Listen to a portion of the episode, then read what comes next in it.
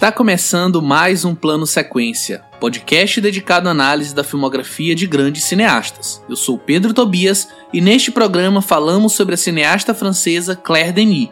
Nesta gravação, discutimos os seguintes filmes da carreira da diretora: Bom Trabalho, de 1999, Desejo e Obsessão, de 2001, Sexta-feira à Noite, de 2002, 35 Doses de Rum, de 2008 Deixe a Luz do Sol Entrar, de 2017, e High Life, de 2018. Apenas para lembrar, nossas análises são sempre feitas com spoilers, portanto, fiquem atentos à minutagem de cada filme na descrição do programa. E antes de começar de fato o podcast, eu quero aproveitar a oportunidade para fazer o meia-culpa. Esse ano o PS cobriu em sequência a 43ª Mostra de São Paulo e a terceira Mostra Sesc de Cinema, com isso, a gente está lançando o programa da Deni apenas agora, já no meio de novembro. Em compensação, lá no site tem bastante material sobre os filmes vistos nas duas mostras, assim como dois fora de quadro onde a gente falou um pouquinho sobre elas. Sem mais demora, pegue seu fone de ouvido, prepare o café e nos acompanhe nessa jornada, pois a partir de agora você está em um plano sequência.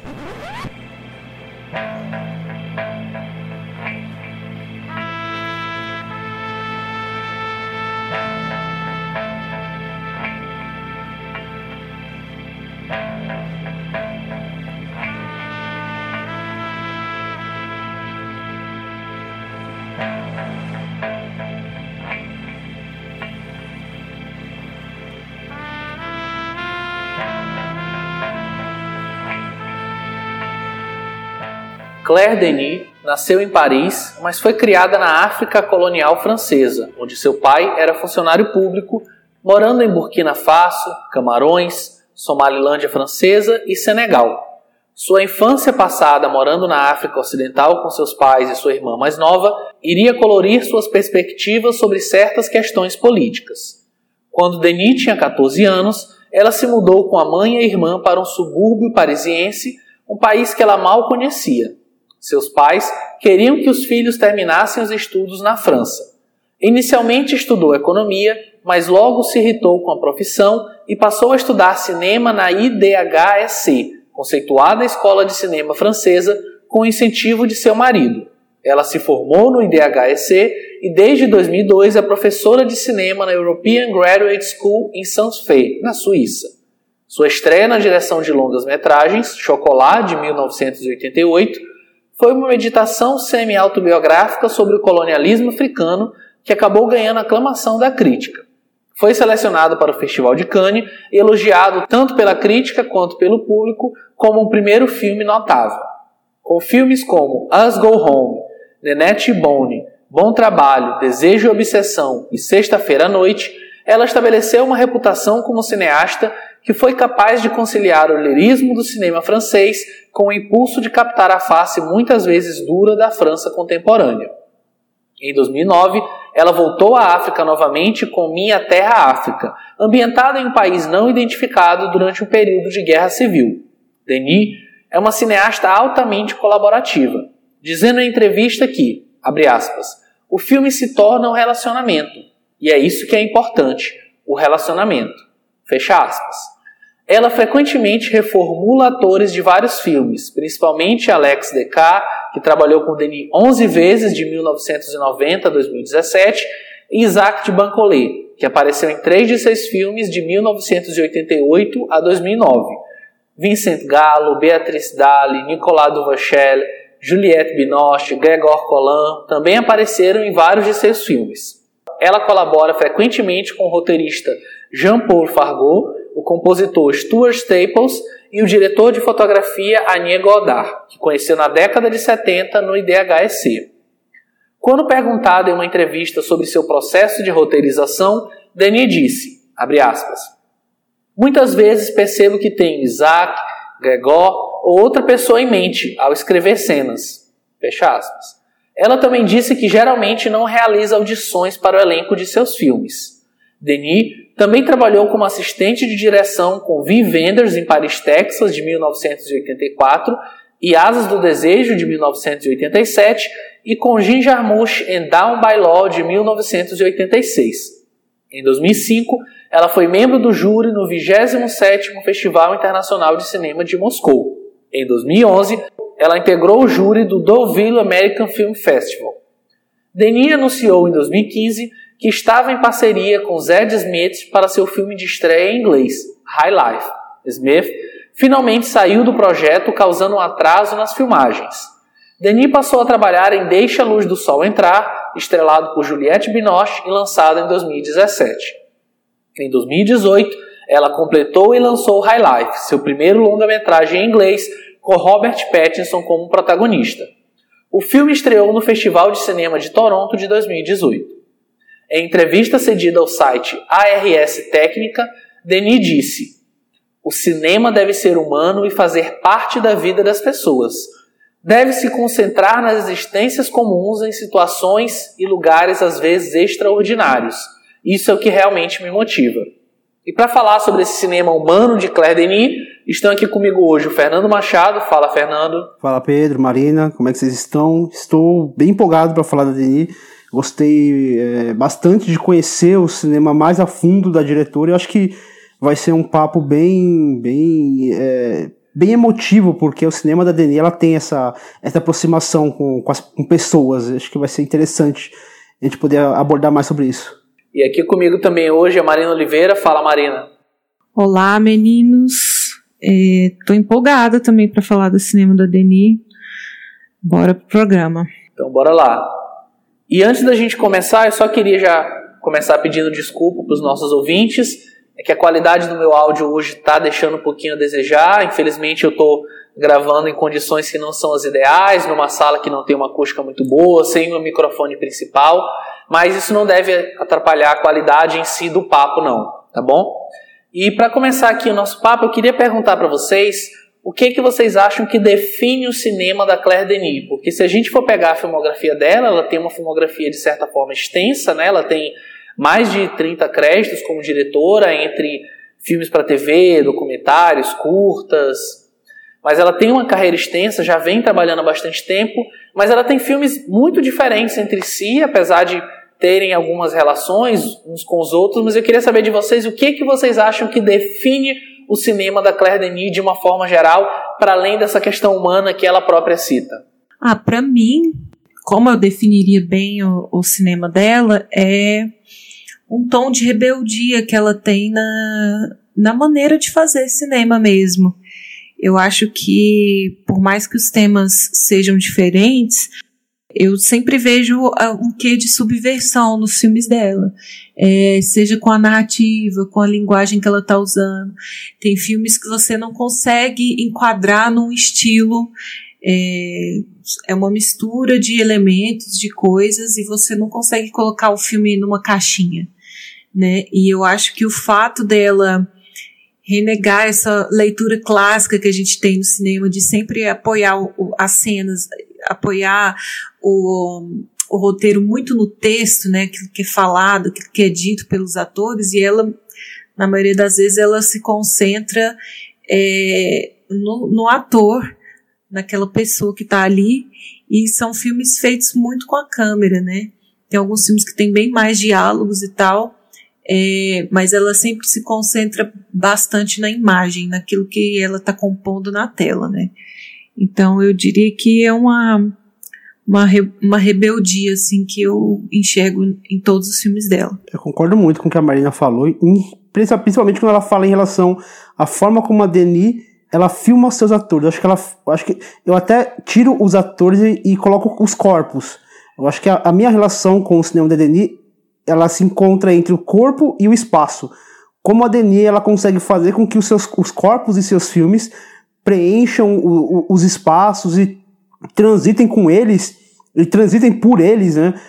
Sem necessidade de, de um texto explicativo. É um, um cinema que filma muito é, o, o movimento dos corpos, a gente vai ver filmes onde a, a, a, figura física do corpo sendo sempre filmado, é, braços, ombros, pernas, e até mesmo a movimentação. A gente vê movimentação tanto do corpo mesmo, quanto às vezes um carro, às vezes é o movimento de um trem. Então tá sempre esse, essa coisa do, de algo movimentando. Eu acho que isso que, me def, isso que para mim define o cinema da Denis. É, corpos e espaços se movimentando para contar uma história. Ô Fernando, e quando você menciona corpos e espaço, eu acho que isso vai bastante ao encontro do que para mim é o cinema dela, que é um cinema de dança. Eu, eu gosto de definir assim.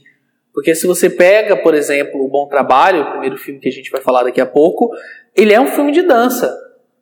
Se essa dança é praticada sem contexto, é outra coisa, mas ele é um filme de dança.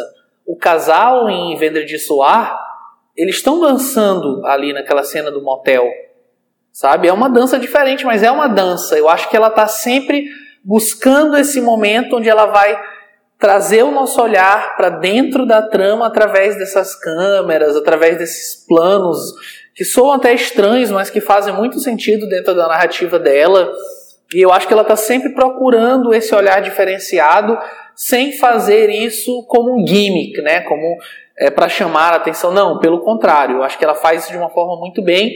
E aí nisso, inclusive, me lembra alguns trabalhos iniciais dos irmãos Dardenne, por exemplo. Me lembrou bastante Rosetta, aquela cena onde ela entra na fábrica e tal, acaba sendo demitida e sai descontrolada.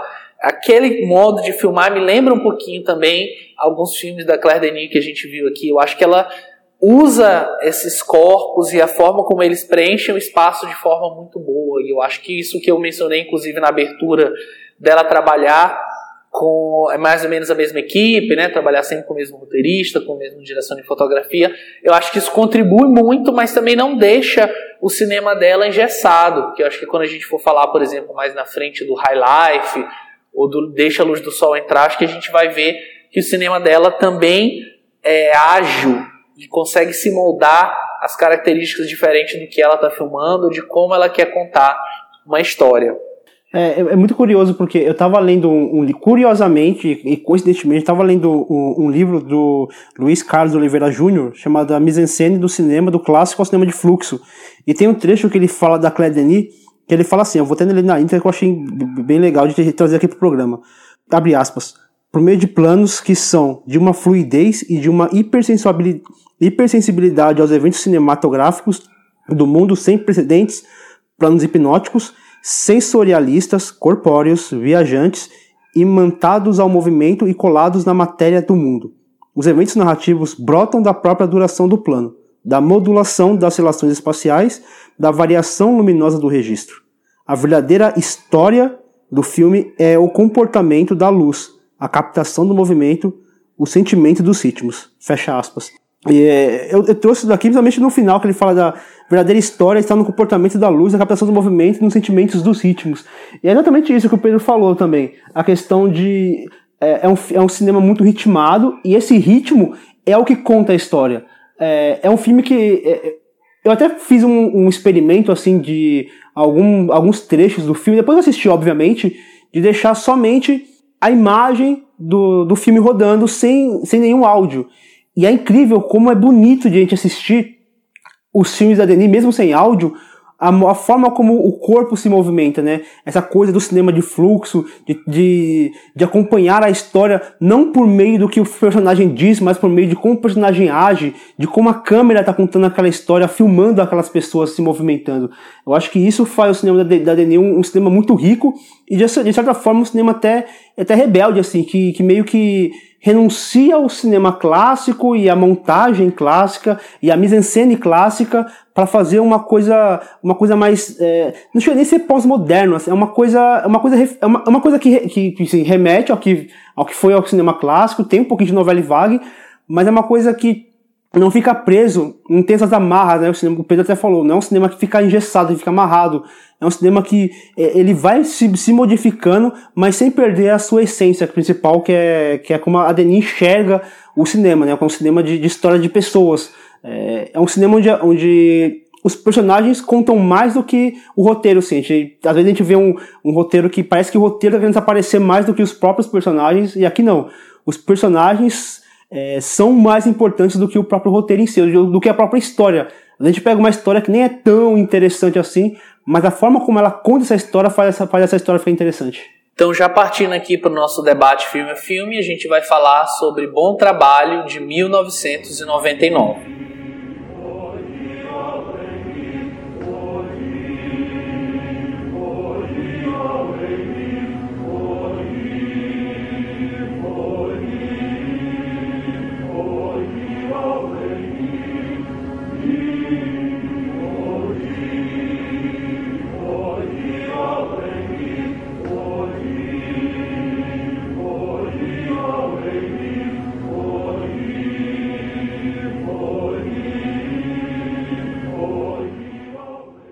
Em um campo de treinamento da Legião Francesa, no nordeste da costa africana, vemos a história de devoção do sargento Galup ao enigmático comandante Bruno.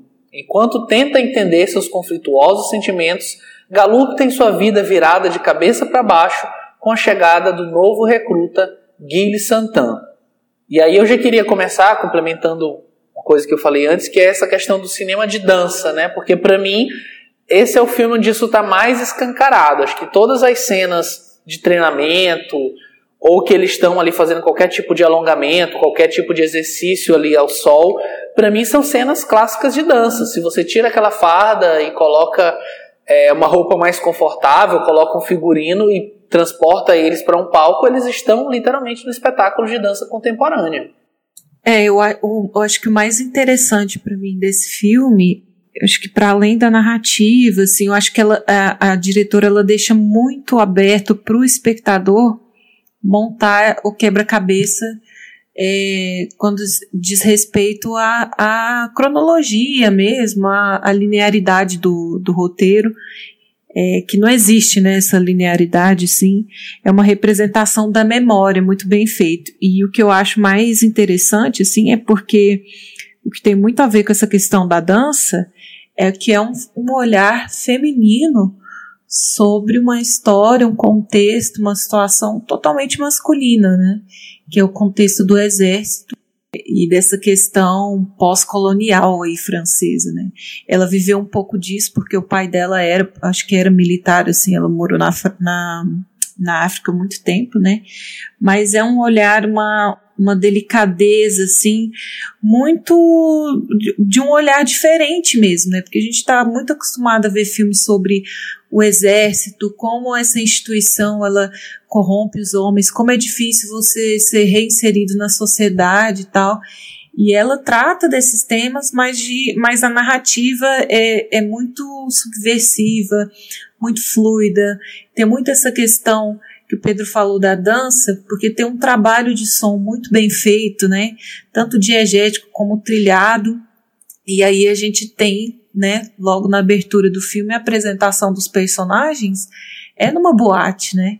É, a gente tem um hino ali de uh, um hino de exército assim entoando e depois já corta para uma, uma danceteria assim e aí os soldados chegando e tocando aquela música e eles dançando e tal é, então eu acho que o que mais contrasta para mim em relação a outros filmes com temática parecida é a questão desse olhar puramente diferente assim nesse ambiente que é predominantemente masculino, né? E aí tem tem sequências onde acontece encontro de corpos assim que é quase flertando assim com algum é, é, um romance homossexual e tal, mas não é e tem contextos extremamente assim heterossexuais que não era para ser também. Vocês entendem esse contraste sim, sim. que eu tô falando, assim? Pô, só essa é, cena da dança que uma... você citou, assim, já é maravilhosa. É, tem uma linha muito tênue, assim, entre o que é e o, o que é masculino e o que é feminino, o que é o que deixa de ser, sabe? Acho que ela não questiona nada disso, tá tudo muito entrelaçado, assim, na, na maneira como ela conta. É, eu acho que ela faz exatamente, ela, acho que ela faz de propósito para causar esse, essa, não digo incômodo, mas é, essa pulga atrás da de você ficar sabendo, ué, mas será que, será que tá tendo alguma conotação homoafetivo uhum. ali ou não e tudo? É, e você falou, Marina, uma coisa que eu, que eu fiquei pensando aqui, é, que você falou que é uma mulher falando de universo masculino. E eu tento, eu sempre tento tomar um cuidado quando eu vou falar de assuntos sobre questão de lugar de fala, porque quando eu comecei a assistir é, Chocolate, que é um filme. Cara, que filme maravilhoso, que é o primeiro trabalho dela, é, já me estranhou quando eu, quando eu vejo uma branca europeia falando sobre negros africanos. Eu já fico um pé atrás, eu falei, hum, sabe, hum, será que vai retratar bem tudo? E aí eu vendo o filme e aí eu entendi é, quem era realmente a Claudine. E assim, depois, vendo os filmes, entendendo a história, o contexto, você entende como, como ela, mesmo falando de, de um lugar onde ela talvez, onde a gente pode, poderia colocar como ela não tem lugar de fala, como ela consegue representar bem aquele universo. E aqui no Bom Trabalho, ela faz um negócio assim que eu acho muito legal, que ela desconstrói aquele, aquele, aquele masculino tradicional do exército. Que ali ele, ele coloca aqueles homens com, com roupas muito sensuais, aquelas shorts bem curtos, e ela faz questão de mostrar o, o movimento do corpo, às vezes o, o, a pessoa ela faz uma pose que você percebe que é uma pose feita para trazer uma certa sensualidade no seu movimento. A gente vê aqueles homens lavando roupa, você vê aqueles homens estendendo as roupas.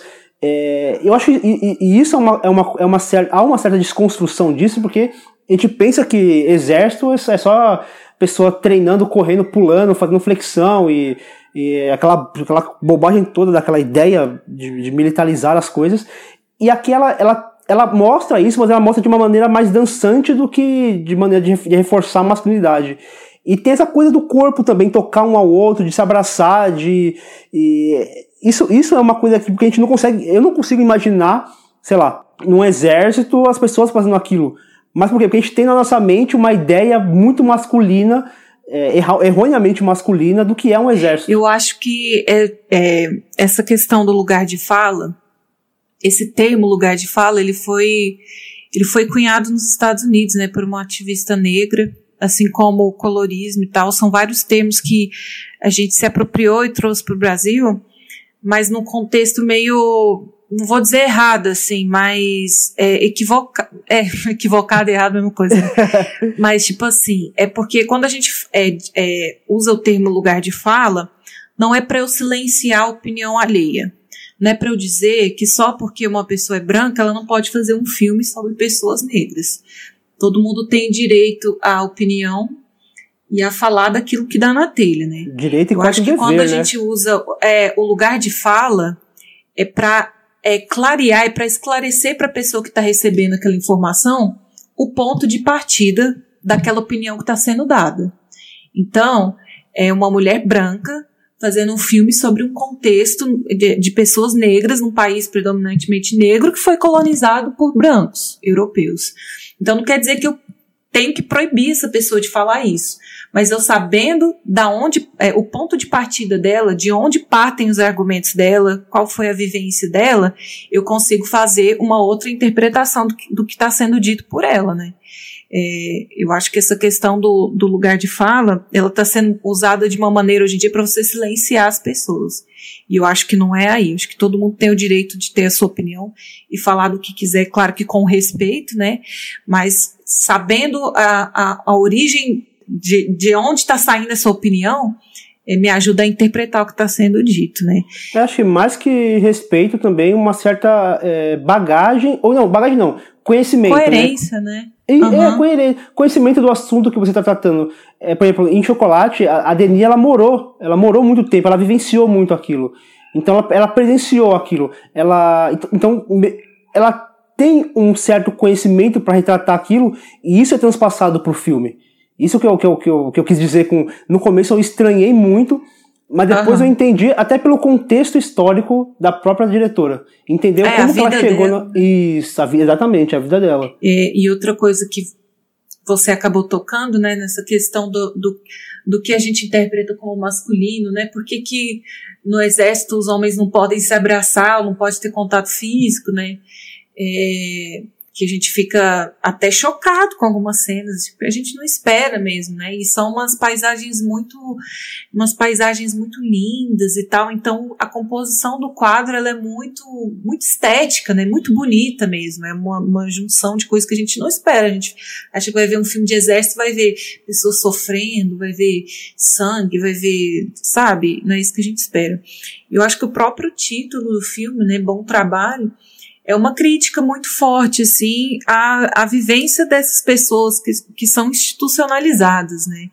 Porque a pessoa, a partir do momento que ela se voluntaria para ir para o exército, ou ela se alista, né, para o exército, a premissa do exército é que você está ali para o bem do coletivo. Então, o eu, o seu ego, é, o pessoal, ele é colocado em segundo plano. Você agora tem que servir o coletivo. E aí, nesse processo, a pessoa acaba perdendo muito da sua própria identidade. Ela perde a si mesma, né? Ela vive em prol de, uma, de, de algo maior que às vezes ela nem sabe o que é, né? Ela vai para uma guerra, ela nem sabe por que, que ela tá lutando, ela sabe que ela tá ali pelo coletivo. E aí, nessa de você tirar a individualidade da pessoa, é, ela vive em prol de ter o seu reconhecimento nesse papel do coletivo. Então ela está sempre em busca desse, dessa validação. Bom trabalho, muito bom que você fez. E como no exército, eu tenho até um amigo coreano, porque na Coreia do Sul o serviço militar ele é obrigatório para todos os homens. É, não interessa se você é rico, pobre, preto, branco, amarelo, você tem que servir o exército até os 30 anos, você tem que servir por dois anos, senão você pode ser preso. Não, você é preso. É, Automaticamente você é preso. Você é preso. É, e aí ele falou para mim que óbvio que é uma experiência péssima, porque você tem que pausar todos os seus projetos pessoais, a sua carreira, os seus relacionamentos para você ficar dois anos isolado ali. Mas ele falou para mim que a única coisa boa da experiência dele no exército é, era a questão da hierarquia, que quando ele chegava no segundo ano, que ele já era veterano ali dentro, ele tinha muitos privilégios, ele podia mandar nos calouros, ele era meio que uma situação de abuso de autoridade mesmo. E aí é isso que acontece que eu vejo muito nesse filme, né? Essa busca é, por essa ascensão na hierarquia e o conhecimento do meu o reconhecimento do meu bom trabalho, que é o que mais é, agride o ego do protagonista ali feito pelo Denis Lavan. Ele persegue a imagem desse superior dele, ele quer o reconhecimento desse superior dele, porque ao mesmo tempo que ele sente alguma, algum tipo de atração ali por aquela figura de autoridade, ele quer ser essa figura também. Tanto que ele faz questão de participar de todos os treinos que ele faz com os, os subordinados dele, né, para mostrar essa figura de, de segurança, de autoridade que ele tem. E aí, quando ele vê essa, essa questão do trabalho dele, do reconhecimento dele, sendo ameaçada por um novato que chega, ele não admite isso de forma nenhuma. Uhum. Então, ao mesmo tempo que existe uma aversão à figura desse, desse calor que está entrando ali, né? Existe uma curiosidade, existe uma atração porque ao mesmo tempo que é uma ameaça para a autoridade dele, porque todos os soldados né, respeitam esse novato que chegou, é, mesmo que, que exista uma, uma ameaça ali, existe também uma atração, uma admiração. Porque ao mesmo tempo que ele ameaça a minha, a minha posição, ele representa aquilo que eu quero, aquilo que eu quero ser, né? Tem muito essa questão também, né? Por que, que um homem não pode admirar o outro? Por que, que tem que existir sempre essa hierarquia que é impenetrável? Tem que ser assim. Eu não posso ser superior ao mesmo tempo reconhecer o bom trabalho daquele que está abaixo, sabe? Eu acho interessante que essas indagações ela consegue incluir sem muito texto, né, no filme. A gente vê muito através da imagem, dos olhares, da maneira como o corpo se comporta um perto do outro, né? É, esse negócio do corpo, o, o personagem do Denis Lavan, a gente, a gente, a gente conhece o Denis Lavan do, do, A gente falou bastante dele sobre quando a gente falou do, do Carrá. Que ele é, um, ele, é um, ele é um ator pequeno, né? Ele é magro, baixinho. Mas assim, a, a imposição física dele, porque por ele ser um artista de dança, então a imposição física dele por meio da dança, os movimentos, ele cresce em cena. Acho que tem uma cena que eu, que eu acho brilhante, assim, que tá todo mundo é, fazendo um exercício meio que de, de, de, um movimento de dança e meio que de uma ameaça, e ele todo empolgado, assim, você vê que ele trincado, assim, os músculos para fora, ele fazendo aquela força, e mesmo ele sendo menor que todos aqueles, é, a gente consegue ver o poder dele, a força dele, a imposição física dele, mesmo fisicamente eles sendo menores. Isso tudo por meio da dança, né? Que o, Pedro levantou no começo do nosso papo. E, e a, e a consegue é, filmar muito bem esses corpos dançando e dando essa imposição pro, pro personagem que não, não deveria ter normalmente, né? Por ele ser um, uma pessoa baixinha e pequena, meio, até um pouco franzino, mas sem truque, né? Tem aquele, aquele truque de filmar um contra-plongé um contra para deixar ele mais, mais alto ou, ou, algo do tipo. Sem essa necessidade, é, só no movimento de, de, do corporal dele ele consegue se crescer e, fazer e, e dar essa, essa imposição física no, por meio da dança. É, e pegando carona no que vocês estão comentando do Denis Lavan e levando um pouquinho, talvez, o papo para um outro lado, que a gente acabou não abordando ainda, é ressaltar mesmo como ele tá maravilhoso no filme, né? Como é, ele tem uma presença mesmo muito forte. Eu acho que isso vai em todos os filmes que a gente já comentou é, aqui dele, né? Tanto com o Carrá, agora esse aqui com a Denis. Eu acho que o trabalho dele aqui é espetacular. Mas eu acho que para além dessa questão da imposição física do corpo, eu acho que o olhar dele fala muito.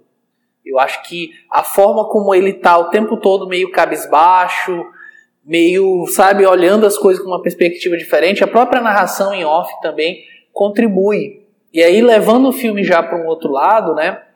É, ele é base, levemente né, inspirado na, na obra do Herman Melville, que a gente até comentou também aqui em outros programas atrás, né, especialmente na novela Billy Budd. É, e a própria Denis, ela comenta como esse filme é um tanto quanto pessoal para ela, né? E ela fala em entrevistas que ela deu é, sobre a carreira dela, falando que crescer fora do país, crescer no exterior, não fazer parte daquele lugar onde você está e não saber exatamente de onde você faz parte é uma, é uma coisa estranha. Você vê que as pessoas te olham com diferença e você sente que algumas coisas que acontecem ali não podem ser compartilhadas, né? Isso ela comentando. E aí, justamente numa entrevista ao The Guardian em 2000, ela fala que quando ela chegou esse projeto para ela, ela pensou, né, no papel do estrangeiro e ela sentiu que não era suficiente falar de alguém que morava fora do seu país ou que estava fora do seu país. Até e ela chegou na legião estrangeira quando ela justamente percebeu que ela não sabia nada. E aí, nesse sentido, ela foi buscar lá, na época que ela filmou Nenete Boni, que ela estava na Marseille, que ela acabava encontrando durante a noite, justamente nessa mesma situação de bares, de boates, alguns é, é, legionários ali dançando, curtindo a, a, folga. E ela disse que justamente esse sentimento do Galupe ao longo do filme é um sentimento que ela já tinha sentido. E aí, a partir da união dessas informações, ela começou a criar e a construir um pouquinho mais é, o bom trabalho, que para mim assim, é um filme espetacular, do começo ao fim, inclusive falando no fim, né, acho que a cena final, eu diria, sei lá, top 5, top 3 de melhores cenas finais dos últimos, sei lá, 50 anos. Acho que que eu vi assim é tá lá em cima. E aí a Marina comentou aqui no chat, já trazer isso para geral. É, que, que vocês acham dessa cena final? Que que, como vocês interpretam? Que tipo de leitura, se é que há algum tipo de leitura que vocês fazem para essa cena ali da boate, ele dançando? Acho que sem necessidade de explicar, né? A leitura que eu faço, assim, é que a, a, como ele está sozinho na boate naquele momento, né? Eu sinto como se fosse uma, uma, uma visão, assim, do, do subconsciente dele tudo que está acontecendo dentro dele sendo exemplificado ali na tela através da dança, né? Como se fosse o, tudo que ele guarda dentro dele acontecendo ali, assim, sem muita explicação. E sem ter é, é, precisamente assim uma, uma ordem cronológica. Acho que não é uma cena que se encaixa, encaixa é, no começo, no fim ou no meio, assim, mas é só uma. Parece que é uma maneira de, de entender, interpretar aquilo que se passa dentro dele e que ele não mostra, assim. É, então. É, eu, eu li aquela cena muito parecida com, com a cena de Sangue Ruim, do Carrá, é, que a gente viu o próprio Denis Lavan se soltando numa corrida barra dança, e aqui eu vejo essa dança como uma forma de libertação. É, ele vinha de um, de um estado tenso, de conflitos e, sei lá, uma reflexão acerca do, do que representa aquele trabalho para ele. E quando ele perde isso, ele meio que se vê largado, sem um futuro, ou sem uma perspectiva, ali ele se vê livre, né? Então ali é, é, a, é a maneira que ele tem de se libertar, de se meio que, não digo aceitar, mas compreender a situação dele. Então ele, ele, ele, aquela dança é meio libertadora, assim. é um papel muito muito, muito usual da dança, de você se libertar. E eu vejo muito aquilo. Até por ser, por ser uma, uma música muito ritmada, uma música que não faz. não tem contexto algum. Ela está totalmente deslocada de todo o filme. Ao mesmo tempo, não, porque eu vejo que, que de alguma maneira aquela música representa é, que ele meio que saiu daquele universo, né? Ele já está numa outra, numa outra perspectiva agora. É, eu acho que eu vou meio que nessa mesma onda, assim de enxergar aquilo como esse momento de explosão mesmo dele, porque ele passa o filme todo contido, né? Mesmo quando ele está ali treinando, ele está sempre um pouco avesso, um pouco alheio àqueles acontecimentos, até mesmo quando ele sofre a punição de ter que sair da, da legião, ele nunca reage de forma enérgica, né? Acho que a energia que ele demonstra é muito mais quando ele está mesmo nos exercícios ou está ali para fazendo alguma ação, alguma atividade com os legionários. E aí, nesse momento. E é uma energia controlada, né, Pedro? É, é O que ele faz ali é, é, uma energia muito controlada. Com certeza. É, assim, é dentro de um certo aspecto de normalidade, né? Ele solta um pouquinho, mas não tanto, né? Dentro do que ele consegue, considera ali ok. Eu acho que nesse momento ele se permite, e mesmo assim ele não se permite muito, porque parece como se fosse, sabe, como se eu fosse chamar alguém para dançar e a pessoa fala não quero, mas ao mesmo tempo tá vindo.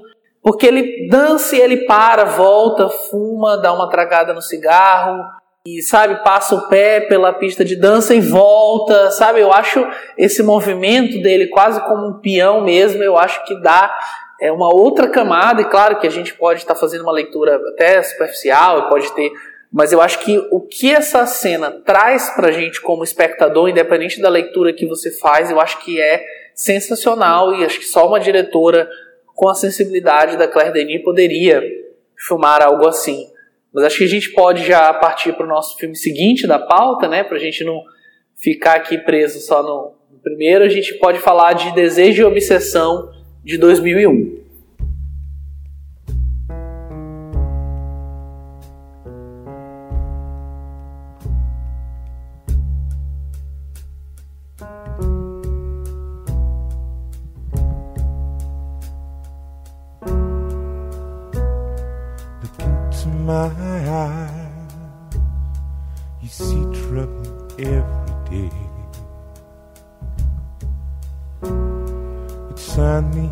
Inside, so don't try to understand. Shane e Jun casaram-se recentemente e estão em plena lua de mel em Paris. Shane é um homem atormentado por ter um grande apetite sexual e, por causa disso, decide procurar seu velho conhecido Léo Seminot, o médico com quem trabalhou em experiências sobre a libido humana. Entretanto, o Dr. Seminot está atualmente à procura de Corré, sua esposa que era mantida presa no quarto em sua casa, mas fugiu.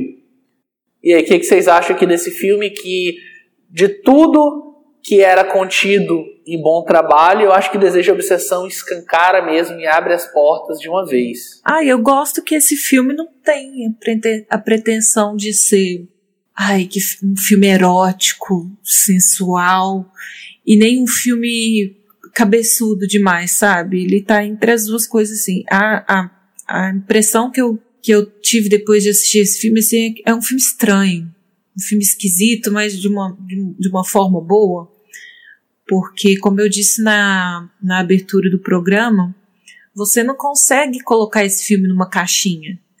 Dizer, ah, esse filme é um filme. É um filme erótico, esse filme é um filme de terror, esse filme é um. Não. Ele é isso e é um monte de coisa junto, assim. Mas que através da montagem, principalmente, é, ele ganha um, um, ritmo, uma fluidez, assim, ao mesmo tempo que não está acontecendo nada, a história continua andando. Né? Pouca coisa é dita, assim, no filme da, do que os personagens sentem, do que eles pensam.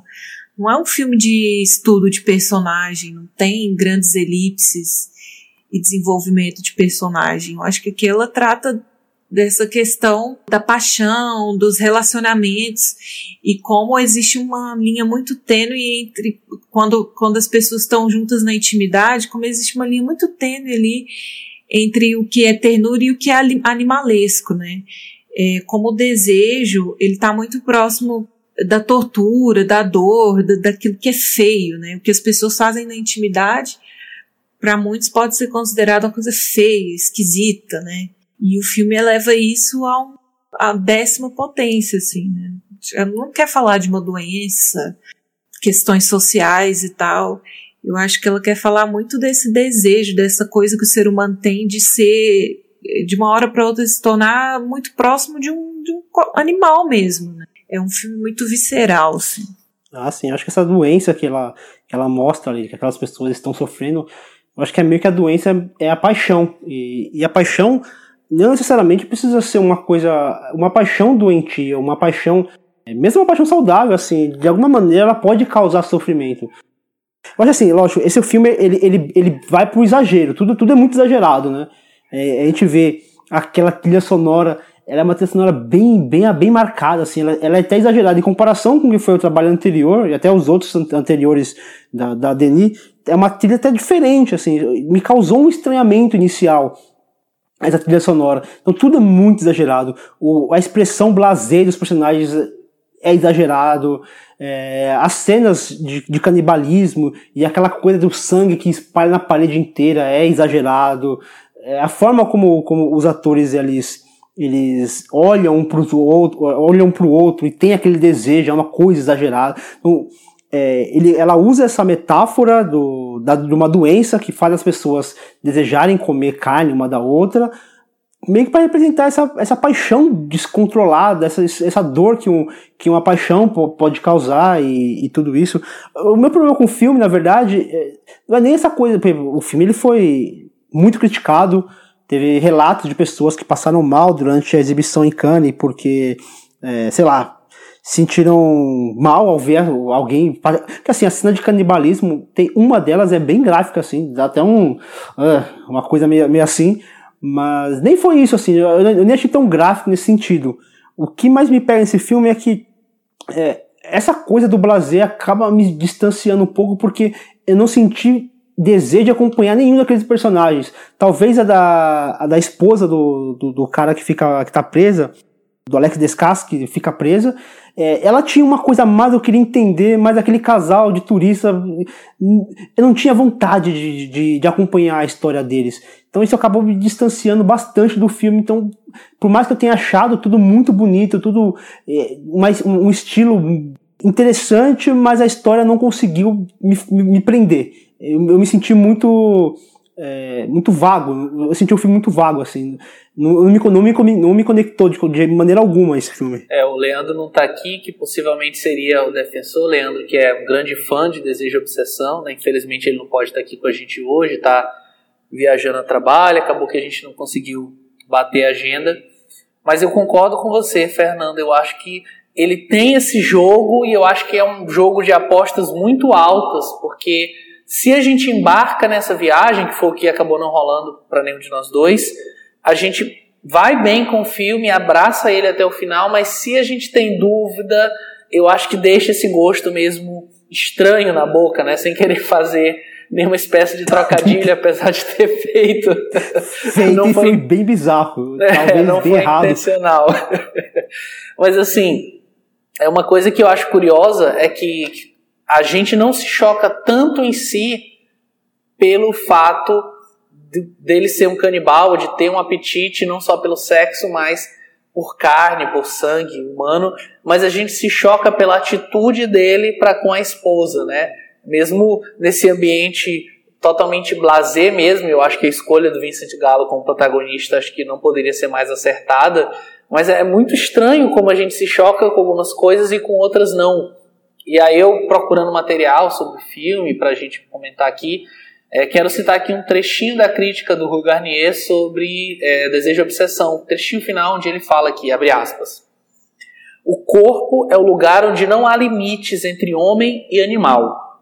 E é justamente essa faceta, o que é um homem encarado como animal que é, que mais interessa ao cinema de Denis. Um filme perturbador não pela estranheza dos canibais, mas pela naturalidade de nós mesmos animais. Fecha aspas. Eu acho que aqui ele vai mesmo no cerne do que é a questão principal do filme, que é, eu acho que o título em português, inclusive, eu acho incrível, Desejo e Obsessão, que eu acho que são duas coisas que estão, de certa forma, lado a lado, mas que se complementam e, ao mesmo tempo, não pode haver muito desvio de uma para outra para não gerar é, uma doença ou algo mais bizarro como esse próprio apetite do protagonista, né? É, eu acho que é, essa parte da crítica que você leu é muito boa, assim, porque é meio que questionando assim o que o Fernando disse, eu acho que não é do interesse da diretora que você queira acompanhar o relacionamento dos dois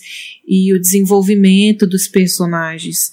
Eu acho que ela quer fazer mesmo essa, essa, ela quer propor essa observação, assim, de como é, aquilo que acontece na cama e a intimidade ali, aquela coisa animalesca, choca, é, mas aquela cena final da esposa abraçando o marido, que é um cara super distante, super frio, e aí ela vê a gota de sangue escorrendo e ela ela escolhe permanecer em silêncio, assim, não questionar nada, né? como elas, as pessoas se prendem nos relacionamentos, as pessoas se prendem em umas convenções e como as pessoas tratam umas às outras é, de maneira fria, de maneira calculada e tal. Isso choca muito, né? Essa placidez da esposa ali aceitando tudo, aquele abandono emocional para com ela, é, mais até do que as cenas é, é, de canibalismo, as cenas mais gráficas. Eu acho que não tem muito interesse de saber pra, de onde veio esse casal e para onde eles estão vindo, né? Muita, muita coisa não é dita ali. Eles falam muito pouco sobre eles mesmo, né? Acho que ela contextualiza a questão da doença para não ficar um, um, realismo fantástico, assim, um filme de vampiro, sei lá. Mas eu acho que ela quer propor esse contraste mesmo, né? Observar a, a natureza humana mesmo, muito mais do que os personagens em si. É, eu acho que no fim das contas a gente fica instigado né, pela história do filme e até mesmo por ele estar tá sempre flertando talvez com cinema de gênero, cinema de horror, embora nunca abrace isso de fato, eu acho que isso não é uma coisa negativa, pelo contrário, eu acho que é, não escancarar isso é uma, uma grande qualidade do filme, mas eu acho que para mim falta um pouco mais de identificação, faltou algo que me puxasse mais para dentro do filme, para que eu pudesse talvez é, não necessariamente sentir empatia com aqueles personagens, mas talvez tentar tirar alguma coisa daquilo, porque eu acho que tem duas histórias que elas acabam meio que não se encontrando muito bem, que é a, a parte mais médica ali, né, dele procurando o colega dele, que a esposa fugiu, e a parte mesmo do casal, que eu acho que o fato deles estarem em lua de mel e tudo que acontece entre eles ali é muito interessante. E isso acaba talvez nem sempre conversando também com essa questão dos estudos que eles tiveram, desse background que a gente vai sabendo aos pouquinhos deles dois, e com a, a esposa do, do Dr. Sermene, né, que, que sumiu. Então a gente pode partir para o nosso terceiro filme da pauta. E aí uma coisa que é curiosa é que a gente acabou pegando três filmes em sequência, né, para debater, né, Bom Trabalho de 99, Desejo e Obsessão de 2001, e agora a gente vai falar sobre o filme seguinte que ela faz ali em 2002, que é o Vender de Soar.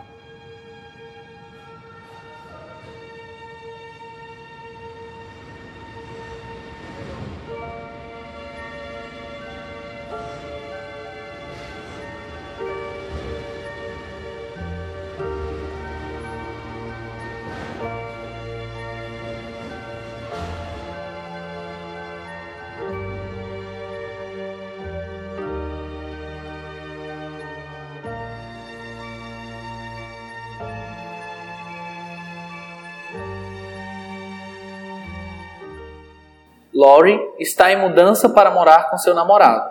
Ela entra no carro e fica presa no trânsito por horas. Mas ela se sente bem dentro do carro. É o único lugar onde pode ficar só. Sem pressa, ela observa o caos da cidade de Paris e oferece carona para um estranho, Jean, com quem passa a noite. E aí, o que vocês têm a me dizer aqui sobre eh, esse filme que eu acho que mais uma vez ela vai dar vazão a esses corpos, a essa dança, a essas cenas que acho que ela sabe filmar tão bem. Eu acho que mais uma vez a gente está aqui diante de um, de um caso onde há a movimentação do, desses corpos preenchendo o espaço. No caso aqui, é, essa movimentação meio que é interrompida por conta do trânsito, mas ali a gente consegue ver um, uma, uma personagem incomodada, é, precisando se, se libertar, uma, frustrada e assim, frustrada em todo sentido, sexualmente falando, pessoalmente falando, talvez até profissionalmente falando. E ali ela ela fica desejosa de uma de sair daquela coisa. E ali naquele trânsito, talvez ela vê a possibilidade de, de talvez sair daquela, daquela rotina maçante dela. Mas não que ela tipo, jogue tudo pro ar e abandone aquilo. Mas ela precisava de, de disso que, que o, o título fala, de uma sexta-feira à noite. Ela precisava de uma libertação. Ela precisava vivenciar aquilo, nem que seja pelo menos por uma noite, por, um, por um, uma fração de, de, segundos ali, um momento de, de, extravas, de, de se extravasar. E eu acho isso muito legal nessa história, que parece uma história boba, assim, uma história meio simples, meio sem, sem muito sentido, sem muito começo, meio fim, mas ao mesmo tempo uma história muito rica, por conta dessa, dessa coisa de, de pegar um personagem e tentar é, extrair dele o que ele está sentindo, o que ele está pensando, o que ele quer e como que ela quer, o que, que ele quer fazer, para onde ele quer ir. É, eu acho que não, não é uma história sem começo, meio e fim. Assim, acho que ao contrário do filme anterior, aqui ela quer exatamente. Ela não quer focar numa doença, numa coisa que está acontecendo. Ela quer focar na pessoa, no, num sentimento muito específico, né? E eu acho que a metáfora aí é, do trânsito parado, né? Dessa coisa estagnada que anda, mas anda aos barrancos, e toda vez que o trânsito começa a andar, ela não está prestando atenção, ela está dormindo, ela está mexendo na caixa. Então, ao mesmo tempo que ela, ela se sente assim como, como nesse trânsito, né, parada, impedida de seguir em frente, ela mesmo dificulta uh, o progresso. Ela coloca empecilhos para não mudar, para não sair é, da zona de conforto. Então a gente vê que existe um dilema muito grande. Ela está abrindo mão é, ela está abrindo mão da sua privacidade, da, de toda uma vida que ela conhece para dividir uma vida com outra pessoa que nunca aparece. É, e ao mesmo tempo que isso já foi acordado, já foi decidido, ela já está saindo do prédio, tá, já está se mudando, ela coloca uns empecilhos que são meio umas alertas, assim, de que no fundo ela não quer. Ela quer mudar, mas ela não quer mudar desse jeito, ela não quer mudar para essa situação. Então, ela coloca o carro à venda, mas ela põe um preço muito acima do que as pessoas pagariam pelo carro dela, meio que para não vender o carro. Então coloca as coisas para ela coloca as coisas do apartamento para jogar no lixo e tal, mas tem muita coisa que ela ainda se apega, ela não quer jogar. Tanto que no final tem uma cena do, do abajur das coisas do apartamento voltando, assim, né? É, pro lugar, num rewind, assim é, como se ela estivesse recolocando as coisas, a vida dela no lugar.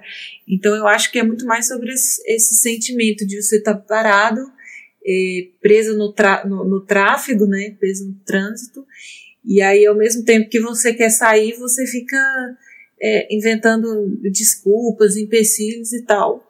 É, e aí ela fica muito alternando entre um, um close na cara da atriz, né? que ali a gente entende muitos sentimentos e entre os planos mais abertos. E aí é nessa, nessa alternância de plano fechado com plano mais aberto que ela seleciona, ela faz o corte é, da, do contexto que ela quer dar. Então, ali no carro, ela abre a câmera só nos momentos bem específicos que ela quer que você entenda que está acontecendo ao redor ali que que isso causa na personagem, né? Qual que é o sentimento que isso causa. Então, a cena final ela é muito significativa, né? Como ela tem uma noite super incrível e ela acaba correndo do cara, fugindo dele, né? Ela não pega nem o carro, ela vai a pé. Que parece que até o carro impede ela de seguir em frente, ela vai correndo a pé. Então, ao mesmo tempo que é um, é um símbolo de libertação dela, de entender o que ela realmente quer e tal, ela tá renegando outras coisas que para muita gente seria obrigatório, né? Ela passou aquela noite incrível com aquele cara, ela sentiu, ela sentiu alguma coisa por ele, mas não quer dizer necessariamente que ela tem que levar isso adiante também. Ela viveu aquilo, mas ela pode correr daquilo se ela quiser, não é uma, uma obrigatoriedade. É, e o simbolismo do carro é muito claro, porque o carro, no trânsito, o que impede ela de, de, de andar é o carro, porque uma pessoa andando consegue andar ali tranquilamente. Eu que moro aqui em São Paulo sei bem disso. O carro tá parado, meu amigo. A galerinha que tá andando do seu lado vai andar, vai chegar na casa muito antes de, vai chegar em casa muito antes que você. Então aquele carro, de alguma maneira, representa é, materialização daquele sentimento de prisão que ela tinha do, do relacionamento, de um casamento que ah, desgastado, talvez monótono, e ali no final, quando ela, ela procura o carro e não acha, talvez o carro desse do furtado, não, não fica muito claro, ela corre de liberdade, assim, tipo, aquilo não vai me prender mais, eu não vou mais ficar preso a, a isso, seja a um, a um casamento, seja a, uma casa, seja um carro, seja o que for. E não fica claro que, o que é e também não interessa o que é. Ela vai decidir o que, o que, que ela, do que, que ela vai se livrar para conseguir sair daquele estado de inércia que ela, que ela tava antes. É um casamento? Não sei. É um, talvez, apartamento? É mudar isso? É mudar aquilo? É mudar de cidade? É mudar de bairro? É talvez mudar os móveis? Vender tudo e comprar tudo novo? A gente, a gente tem várias maneiras de, de se reciclar, reciclar a nossa, a nossa existência, reciclar a nossa vida. E aqui naquele momento ela consegue, ela atinge isso, ela se meio que se toca daquilo e se livra daquele, daquilo que estava simbolicamente aprendendo que é o carro. Eu acho que a cena do restaurante, ele quando é, faz um paralelo com outro casal, né? É, fica bem claro na expressão dela, assim, como é aquilo o que ela não quer para ela, né? É, aquela obrigação de você estar tá com uma pessoa, é, mesmo você estando brigado, você estando mal com aquela pessoa e tem é, a obrigação de estar junto ali naquele ambiente, né? Uma convenção, assim, mas é, eu acho que é um filme com um discurso bem poderoso, assim. É uma metáfora bem clara para os sentimentos da, da da personagem e é um, é um filme muito simples, né? Tem poucas locações, assim. Ele acontece quase que em dois ambientes diferentes, só dentro do carro e no, no quarto de hotel. Mas existe toda uma evolução da personagem. E eu gosto desse conceito aqui que é quase meio onírico, né? De a Denis criar um elemento externo que é fantasioso e quase real para situar aquele universo, né? Que é a greve e ao mesmo tempo a onda de frio e as pessoas, sabe, estão presas no tráfego e estão brigando e estão se estressando e sabe, é como se tivesse, e aí nisso mais uma vez eu acabo fazendo a relação com o Léo Carrá, é como se fosse a questão do cometa que está passando, né, no universo ali do sangue ruim. É uma coisa externa, mas que traz consequências para os personagens, traz consequência para o filme. Eu acho que isso acaba desencadeando todas essas relações, todos esses empecilhos, como a Marina colocou bem, como o Fernando também pontuou.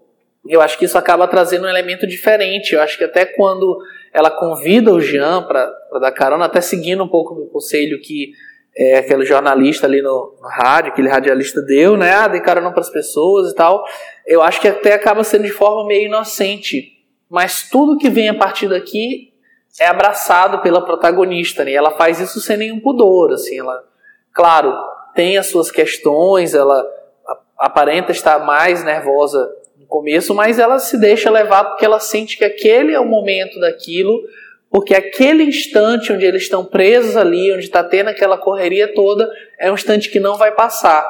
E no dia seguinte ela vai seguir com a vida dela, vai continuar a mudança, sabe, vai continuar com a mesma rotina, vai jantar na casa dos amigos ou vai trabalhar, enfim, tudo vai continuar a ser como era antes, mas naquele momento, naquele suar, naquele vendredi suar, ela pode compartilhar com aquele cara, com aquele homem que a deseja, que a quer, um momento único, assim. Eu acho que é o mais incrível é que ao mesmo tempo que a câmera da Denis não é, julga aquela ação, ela acaba até compactuando, né? Porque ela mostra pra gente sem pudor nenhum, inclusive coloca a gente em situações que talvez a gente não queria estar, por exemplo, na própria cena do restaurante, quando mostra ele indo lá ajudar a moça que se feriu e a gente fica até com uma sensação meio estranha, né? Fica um olhar meio diferenciado, a gente acaba sendo confrontado por isso mesmo.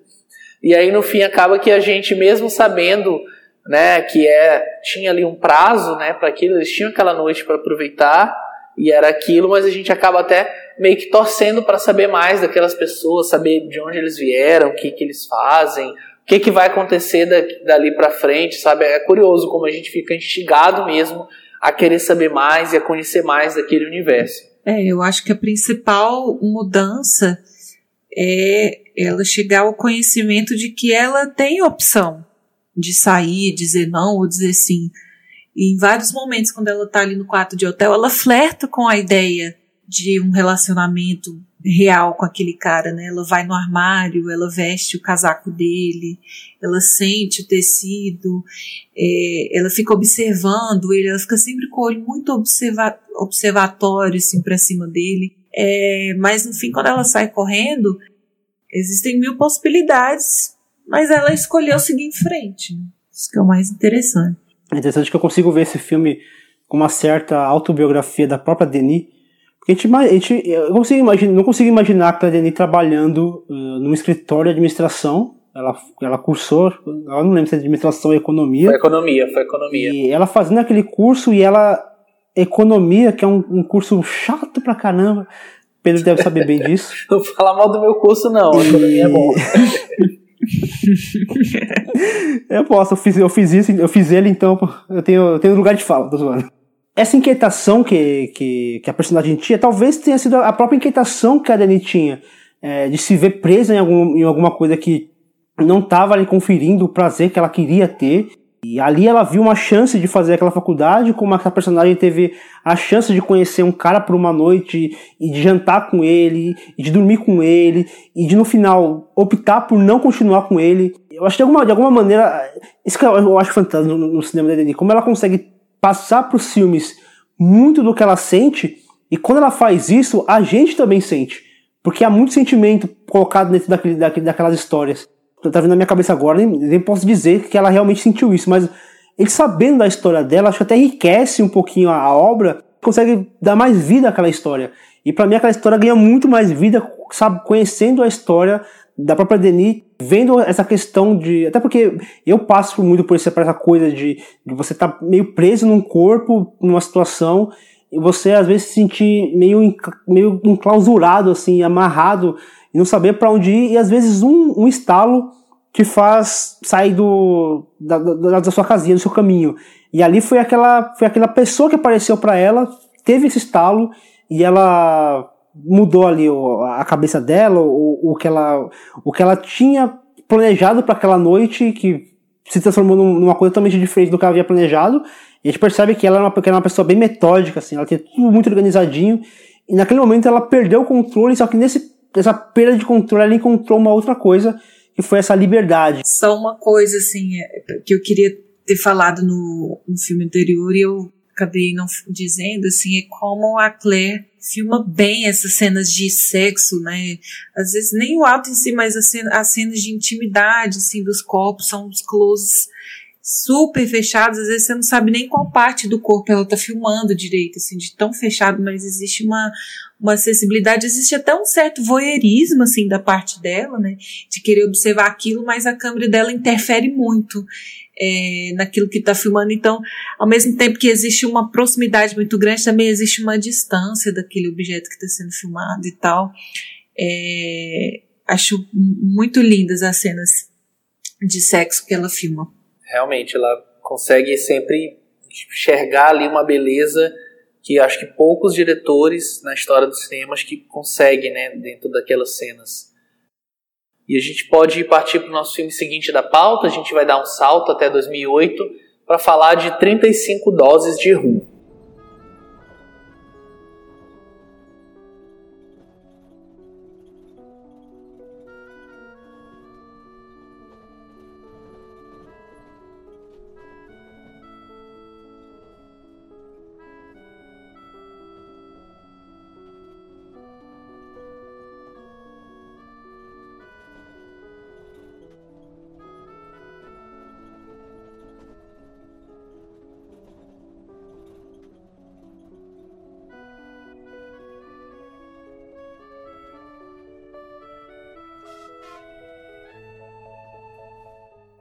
Lionel, um viúvo, criou sozinho sua filha Josefine desde quando ela era jovem. Os dois se acostumaram a viver sozinhos. Mas agora que Josefine está na faculdade, ele percebe que não ficarão isolados para sempre.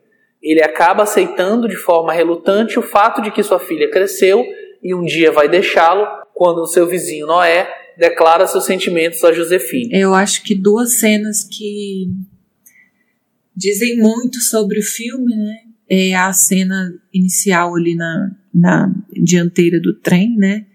Mostrando como tá tudo sempre muito em movimento, assim, e, e muito rápido. E ao mesmo tempo que o trem vai, ele volta, né? É, os, ela filma bem os trilhos, assim, como os trilhos têm bifurcações e o trem pode ir em, em diversas direções, mas ele está sempre andando. A primeira cena no bar, os maquinistas, acho que não é maquinista, né? Tipo os motoristas lá do trem, né? Eles estão comemorando a aposentadoria de um dos colegas, né? E ao mesmo tempo que ele, ele tenta manter uma pose ali de confraternização, mas ele claramente não tá querendo, ele não tá gostando de se aposentar. Por não querer, por não desapegar dessa ideia de que a vida dele vai mudar, de ficar preso a essa rotina e tal. Então acho que o filme ele trata muito de dos nossos relacionamentos interpessoais, né? Principalmente daquilo que a gente considera família Então tem o pai e uma filha, mas também tem os vizinhos que são família para eles, são muito próximos. A vizinha dele chega a falar dentro do carro: Nossa, faz tempo que a gente não sai assim como uma família, né? Já dá a entender que esse é o, essa é a dinâmica entre eles. Existem esses relacionamentos, mas como a vida está sempre indo para frente, nunca para trás, nunca retrocede, é, os caminhos, assim como o trilho do trem, eles vão se desencontrando, né? Então é uma pessoa que vai embora, é outra pessoa que se aposenta, é uma pessoa que morre, é uma filha que passa numa faculdade, tem que começar, tem que passar mais tempo estudando do que com o pai e tal. A vida ela acaba criando umas ausências e umas mudanças que são inevitáveis, né? E como você vai lidar com isso? Essa metáfora do trem eu acho muito bonita, porque ele trabalha ali no trem, carregando as pessoas, carregando histórias. Então, pessoas vão passando pela vida deles, vão. É, não contando história, porque não é, não é, não é motorista que fica ouvindo as histórias, mas as histórias acontecem dentro daquele trem. Passou naquele trem todos os tipos de, todos os tipos de pessoas, com diversas profissões, com sonhos, com passados e tudo. Só que, ao mesmo tempo que ele tem essa, essa função de carregar as pessoas, deixar as pessoas dos seus destinos, trazer de volta, quando eles estão fora do trem, eles não conseguem é, é, move on, né? Não conseguem, é, não vou falar, não conseguem mover a vida, não conseguem seguir em frente. É, eles têm essa dificuldade de seguir em frente. Essa cena da aposentadoria é muito tocante, assim, porque você vê como aquele cara, como aquela pessoa está mergulhada numa depressão, que o fato dessa pessoa ter saúde faz com que ela lamente porque ela vai viver mais tempo. É, é, é, é meio contraditório isso, mas faz todo sentido, porque a vida dele não faz sentido, porque ele não, ele não, não conseguiu viver fora daquele, daquele trabalho, fora daquele, daquele mundo do trem, de, de tanto que no final, é, o fato de ele morrer numa, num trilho do trem, morto, atropelado por um trem, com, um suicídio bem, bem doloroso, assim, mostra o como ele, e assim, acaba se refletindo nos demais personagens, dessa dificuldade de seguir em frente, de evoluir, de progredir, de, de viver fora daquilo que está estabelecido ali. Aquele pai, ele tem, ele tem muito medo, ele tem aquela que chama de, de síndrome do ninho vazio, de a filha crescer e sair e ele ficar sozinho. Ah, não sei se o medo dele é exatamente ficar sozinho ou de ficar sem a filha. Não, e é engraçado, Fernando, porque ele tem oportunidade de não estar sozinho, porque a vizinha é claramente muito apaixonada Sim. por ele e adotou a filha dele como filha dela, né? Exatamente. E ele parece que te, houve o um início de um, um, relacionamento de envolvimento, mas que por parte dele não deu prosseguimento, né? É, talvez o medo dele é de colocar alguém na vida dele alguém na vida dele, da filha dele, né, de alguma maneira que, que vem atrapalhar essa relação que ele tem. Porque da mesma forma que ele, que ele meio que, que espanta essa, essa vizinha que eu não quero que você seja a mãe da minha filha, eu também não quero que o meu vizinho, que esse vizinho seja o namorado da minha filha. Porque eu quero que ela, que ela fique sobre a minha proteção, sobre as minhas asas, né? Ele quer ser o pai, quer estar tá sempre próximo dela. Ao mesmo tempo, ele meio que expulsa ela no sentido de que ele não quer que ela fique também cuidando dele o tempo inteiro. Então acho que ele está nessa, nessa, nesse dilema, assim, nessa confusão do, do que, que ele faz. O que, o que ele quer, na verdade, é, é parar o tempo e deixar tudo como está. Qualquer tipo de mudança para ele talvez seja algo que ele não que ele não esteja preparado para assumir uma nova vida, uma nova situação, uma mudança nos acontecimentos da vida dele. É, e eu acho que reforça essa aura triste que tem no filme, né, dessa nossa dificuldade de encarar as mudanças como algo positivo, né? Parece que tá todo mundo vivendo as mudanças, mas um cara de birra, assim, eu vou porque eu tenho, mas eu não quero essa mudança. Não quero que o meu vizinho barra namorado viaje o mundo. Ela teria até a possibilidade de ir junto com ele, mas ela não, não, não quer assumir esse risco e tal. E aí a Claire Denis ela decide retratar uma parte da França que a gente não costuma ver. Eu não sei se esse filme é em Paris, eu não sei que cidade que é, mas ela filma meio subúrbio mesmo, assim, onde você não espera que. Não é um retrato de uma França que você espera ver no cinema, né? Se não aparece pelo menos uma pontinha de Torre Eiffel ali, é, você já não acha que é cinema francês, né? E ela filma ali. É, acho que só tem um personagem que tem a pele clara, assim, mas ele, é, ele parece que é mestiço, eu não sei nem a etnia dele, do, do namorado da, da filha dele, assim, mas todos os personagens negros ou afrodescendentes, pessoal muito miscigenado, você não vê culinária francesa, você não vê é, croissant, você vê eles cozinhando arroz ali com, com caldo de carne, umas comidas meio africanas, meio, sabe? Não, você não costuma ver na França, então eles vão para um bar, eles dançam uma música que você não espera que você vai ouvir na França. Então é um retrato que ao mesmo tempo é uma crítica social que ela faz, né, de uma França que foi muito, que colonizou muito, mas que também trouxe muitos, é, é, muitos estrangeiros, né, para viver ali, e são pessoas que são marginalizadas, né, elas não aparecem nos filmes clássicos franceses, né, elas estão sempre ali no subúrbio, nas regiões mais marginalizadas, e aí é, ela quebrando esse retrato romântico que a gente tem da França, reforça esse sentimento de pessimismo, de tristeza que tem os, os personagens. É, só voltando um pouquinho no que o Fernando comentou, eu acho que essa questão dele com a filha, né, dele ter essas, esses comportamentos contraditórios, acho que reflete muito o que é o filme como um todo, né, e eu acho que isso está muito claro é, naquela questão das panelas, né, que ela pede para ele comprar, mas ao mesmo tempo ela vai lá e compra, e as duas ficam ali meio que preenchendo um espaço que nunca é, vão conseguir preencher de fato, porque ali só cabe uma, né? Não precisa naquele apartamento pequeno que mora só os dois, não precisa ter duas, né? No máximo uma delas consegue resolver e elas estão meio que em conflito.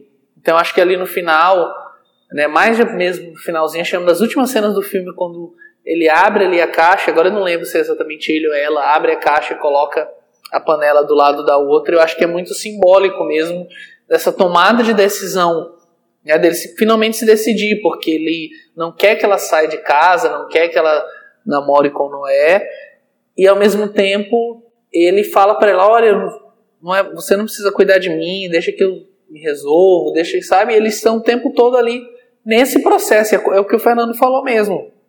Se ele pudesse, ele puxava ali o pino e parava o trilho da vida dele para deixar exatamente as coisas como estavam agora. Né? Para deixar que tudo ficasse daquele jeito e a rotina se mantivesse. Porque eu acho que apesar dele ter a história das 35 doses de rum, eu acho que de fato ele nunca quis chegar nesse ponto de ter que tomar essas doses, especialmente quando ele toma ali no casamento dela. Eu acho que isso é, claro, é contraditório, mas acho que reflete muito sobre quem é aquele personagem e sobre que momento que ele estava enfrentando, o que, que ele estava passando ali naquela hora. É interessante que esse filme, ele, ele, ele tá, mais uma vez, é um filme que é muito pessoal para Denis, que é um filme que ela fez em homenagem ao, ao Ozu e o filme Pai e Filha. Acho o, o Pedro gosta bastante do cinema do Ozu. Eu assisti esse filme há muito tempo. Assim, eu, não, eu não sei se é homenagem, eu acho que é uma versão mesmo do filme é, dele. É, é, é, quase uma releitura dessa obra, que é um, um, filme que a mãe da Denis gostou bastante, era apaixonada pelo, por esse filme e pelo cinema do Ozu em geral. E essas panelas com esse arroz acaba tendo também essa função de resgatar esse filme do Ozu. A gente sabe que o arroz no, no Japão é um, é um, prato muito típico e que se usa muito é, em todas as refeições, basicamente. E ali eles, eh, além de mostrar a, a panela de arroz, que é um personagem quase do filme, mostra eles comendo aquele arroz, um, é quase que uma, um cerimonial que eles, que eles têm ali de sentar à mesa, ou mesmo de ficar em pé com a tigelinha e comendo aquele arroz. E acaba sendo um, uma maneira de criar um vínculo, né? Aquela, aquele arroz acaba sendo um, um vínculo para unir a, aquelas duas pessoas naquele objeto. Eu acho muito bonito, assim, todas as cenas que aparece aquela panela e aparece eles comendo aquele arroz, é uma cena muito cadenciada, assim, ela não tem pressa, é uma câmera estática, mostrando eles ali, uma luz baixa, eles comendo, e não tem pressa, eles vão, comem, se olham, comem, se olham. Eu acho que naquele momento a, a está mostrando, criando o, o, vínculo entre aqueles personagens por meio da comida. Eu acho isso sempre muito, muito fantástico. Eu acho que a comida ela tem esse, esse fator de, de união muito grande, né? Aquela coisa de da, família pequena, família grande, aquela coisa de sentar junto para comer demonstra uma união muito forte e ali isso está muito bem estabelecido por meio das, das, panelas, né, e por meio da própria comida que é feita dessas panelas. É, eu acho que o cinema do Ozu também tem uma questão que ele sempre faz muita relação entre as pessoas e os objetos, né, que ocupam os espaços, assim, como ele compara as pessoas com os objetos, né. E aí eu vi até um, uma crítica falando, é, retomando uma cena do Era Uma Vez em Tóquio, em que o casal de pais eles estão fazendo as malas para visitar os filhos na capital e aí ele fica perguntando onde que tá o travesseiro, onde que tá o travesseiro, sendo que ele já tinha colocado o travesseiro na mala. Então ele faz uma relação dos personagens com aquele travesseiro esquecido, né?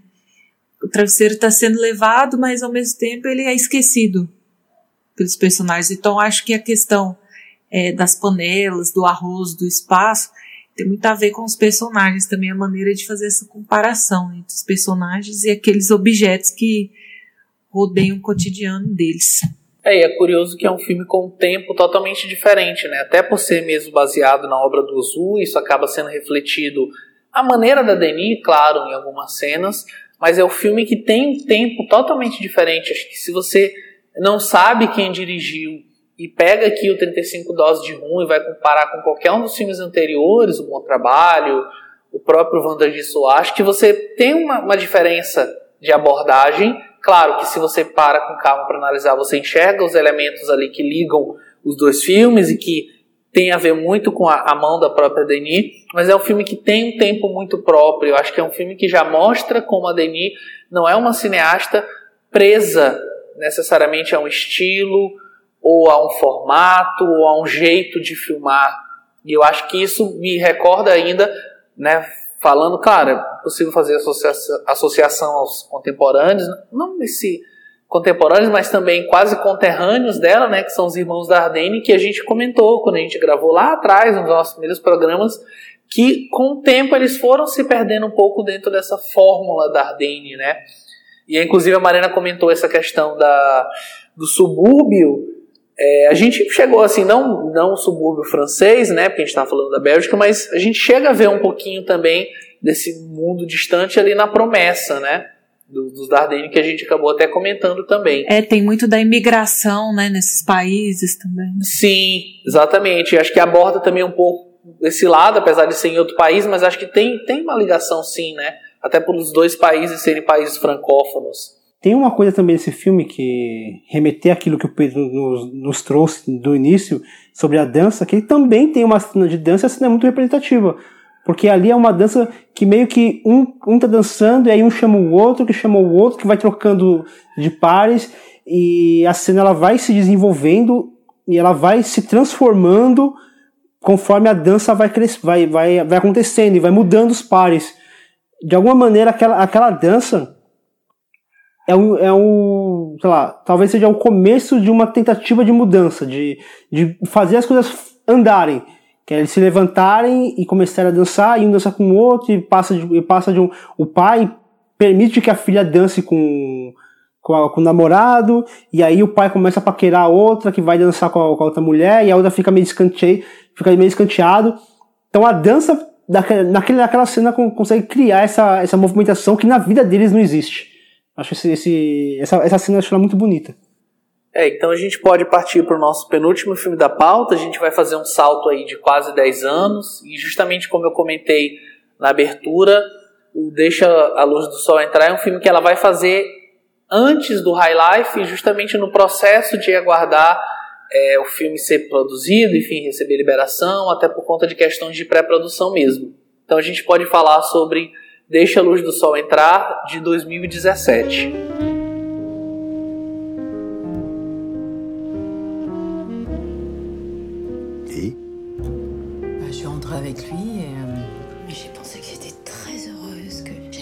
Beaucoup de chance, que ma vie était extraordinaire. et puis alors le lendemain, bah, j'ai pensé le contraire. Quoi. A artista plástica parisiense Isabelle é uma mãe divorciada que está à procura do amor de sua vida na romântica capital da França.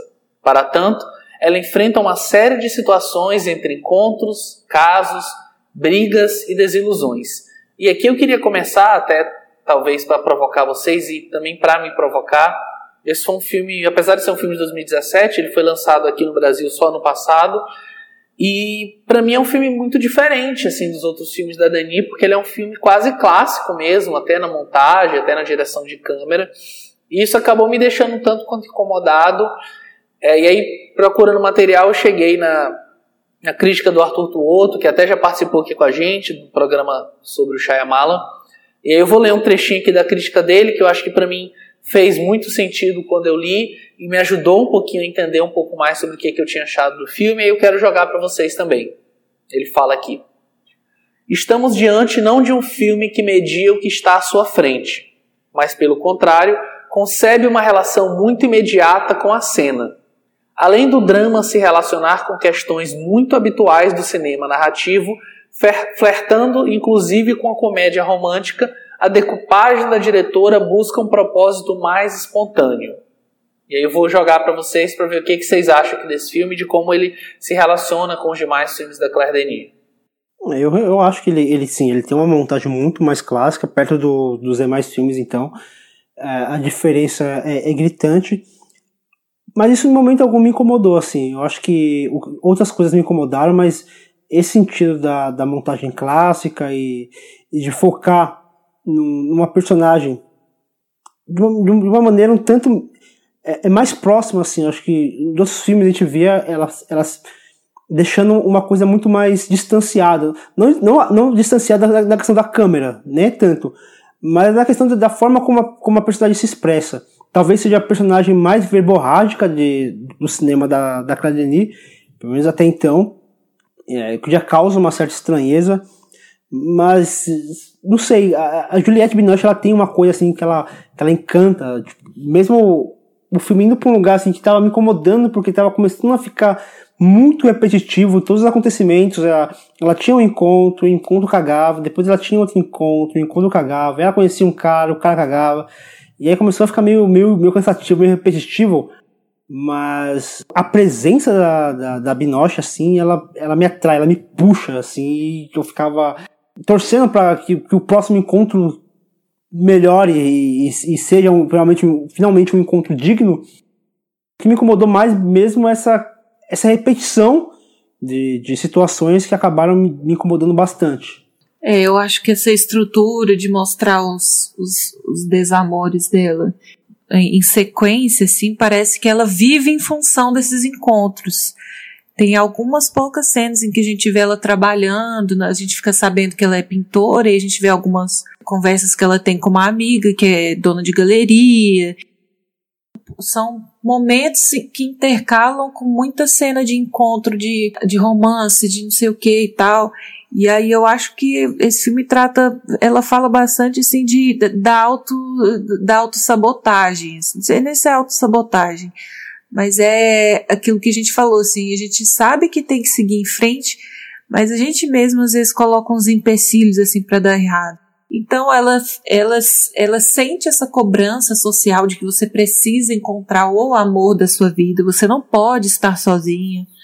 É uma mulher ali na casa de seus 40, né? É, é ainda mais complicado você encontrar o tal parceiro, o, o amor da sua vida, né? É, e ela persiste, persiste nessa busca, ao mesmo passo que ela, que ela toma umas decisões assim, parecem que na verdade ela não quer ficar com ninguém, né? Porque ela só, elas se envolvem com homens comprometidos, é, com homens muito complicados, com homens que claramente não querem assumir nenhum relacionamento sério com ela. E aí os que são mais legais ela afasta. É, tem o ex-marido com que ela tem um filho, que ela, ao mesmo tempo que ela traz para perto, ela, ela afasta também. Então, eu acho que essa busca é por algo que é exigido de você, aquilo que a sociedade espera, que você tenha o seu par, que você tenha o seu parceiro, que você não seja uma mulher sozinha. Mas ela tem toda uma, uma, uma independência, uma vida dela ali. Então é, é bem difícil de de saber entrar na cabeça dela e saber o que ela realmente está tá buscando, né? Eu acho que existe muita melancolia, existe muita frustração na personagem. A gente vê que é uma personagem que chora muito, mas aí, é, retomando o, o, que o Pedro falou, assim, que esse filme fleta com uma comédia romântica, às vezes que eu acho que é aí que fica cansativo, né? Esses, esses desamores, esse vai e volta, vai e volta, e aí culmina naquela, naqueles créditos finais que é ela decidindo o futuro amoroso dela numa mesa de tarô, né? Eu não sei nem se é uma mesa de tarô, com um cara lá, né, fazendo a leitura. Não sei se é do signo dela, não entendi. É, então dá pra ver assim, que ao mesmo tempo que essa busca pelo amor é tudo para ela, é o que tira o sono dela, é o que faz ela morrer, é o que faz ela viver, é o que faz ela chorar, ela decide ali, sabe, meio que contando, no, escolhendo no dedo, assim, com quem que ela vai ficar, porque são tantas opções, e ela leva pro cara do tarô, então é, não sei. Eu acho essa confusão, essa confusão de não saber o que, que ela quer, de a gente não entender o que, que ela tá pensando, acho que ela mesma não, não compreende o que, que ela quer. Tanto que a última cartada dela é o mais, tipo, o mais surreal possível, que é recorrer a um vidente, né? Porque ela já tentou de tudo. Uhum. Então acho que ela, ela mesma tá perdida nessa. E você percebe que, tipo, que ela tem momentos de agressividade, momentos de, de mais tranquilidade, de mais carinho ela explode do nada, assim, tipo, aquela cena que, o, que, o, que eles estão na cama com. ela tá na cama com o ex-marido dela, e aí o cara faz um movimento e ela já já começa a falar de onde você tirou isso, é, o que, você tava, o que, você tinha na cabeça para fazer. Tipo, ela tem uma explosão muito desproporcional aquela cena. Então ela, ela tem esses momentos de, de total descontrole que culmina no, no, no, final que ela, tipo, ela tá completamente perdida, ela não sabe para onde ir, ela não tem é, nenhuma convicção daquilo que ela quer e acabar correndo, tipo, meio que, ah, se eu não tenho capacidade de escolher, você escolhe por mim. Mais ou menos isso, sabe? É, o filme ele tem uma, uma subversão por ser a Claire Denis, porque o filme em si ele é bem redondinho, assim, ele é bem, é, não vou dizer padrão, porque não é um filme padrão, que ele ele tem né, as suas é, características, mas assim, de uma forma geral ele é um filme que segue um certo ritmo que é comum a um certo tipo de cinema e que foge totalmente a tudo que a Claire Denis faz, né? E aí acho que justamente por isso, né? E aí justamente concordando com o Tuoto, é o filme ele se torna subversivo por ser um filme da Denis que está trabalhando elementos diferentes, de formas diferentes. E mas mesmo assim, eu ainda acho que é, falta alguma coisa o filme, talvez por ter sido feito meio que às pressas, né, por essa questão do High Life, um filme que ela fez ali en passant, enquanto ela resolvia as questões de produção do filme seguinte, que era um projeto mais ambicioso, um projeto maior, e que acabou até perdendo um pouco da força, talvez por conta do tempo, mas acho que acaba soando um filme um pouco apressado. Assim. Ver Juliette Binoche em cena, independente que seja, é sempre incrível. Acho que a gente sempre fica querendo mais. Ela é uma atriz espetacular, maravilhosa. A gente já falou muito dela aqui. Né? Falou dela. Eu acho que ela é a atriz que a gente mais falou aqui. É, talvez seja. A gente falou dela no Léo Carrá, falou dela também no Abbas Kiarostami. Então é uma atriz que está sempre por aqui. É, e é sempre bom, é sempre gostoso mesmo ver ela em cena e acho que acompanhar aquilo ali mesmo a gente querendo que ela se resolva, mas sempre querer ver um pouco mais da vida dela ali, né? Nesse universo mais cosmopolita até, mais parisiense mesmo, né? Usando a, a, os termos da Marina, de ter muita Torre Eiffel e ter muita é, cidade em si, ter muita vida. Eu acho que é, é interessante mesmo observar, mas o filme acaba ficando, deixando tanto quanto a desejar mesmo. Talvez seja o filme menos Claire Denis de todos que a gente viu até agora. Então, com isso, a gente pode partir para o nosso último filme da pauta, que é o filme mais recente lançado pela Claire Denis, que saiu em 2018, High Life.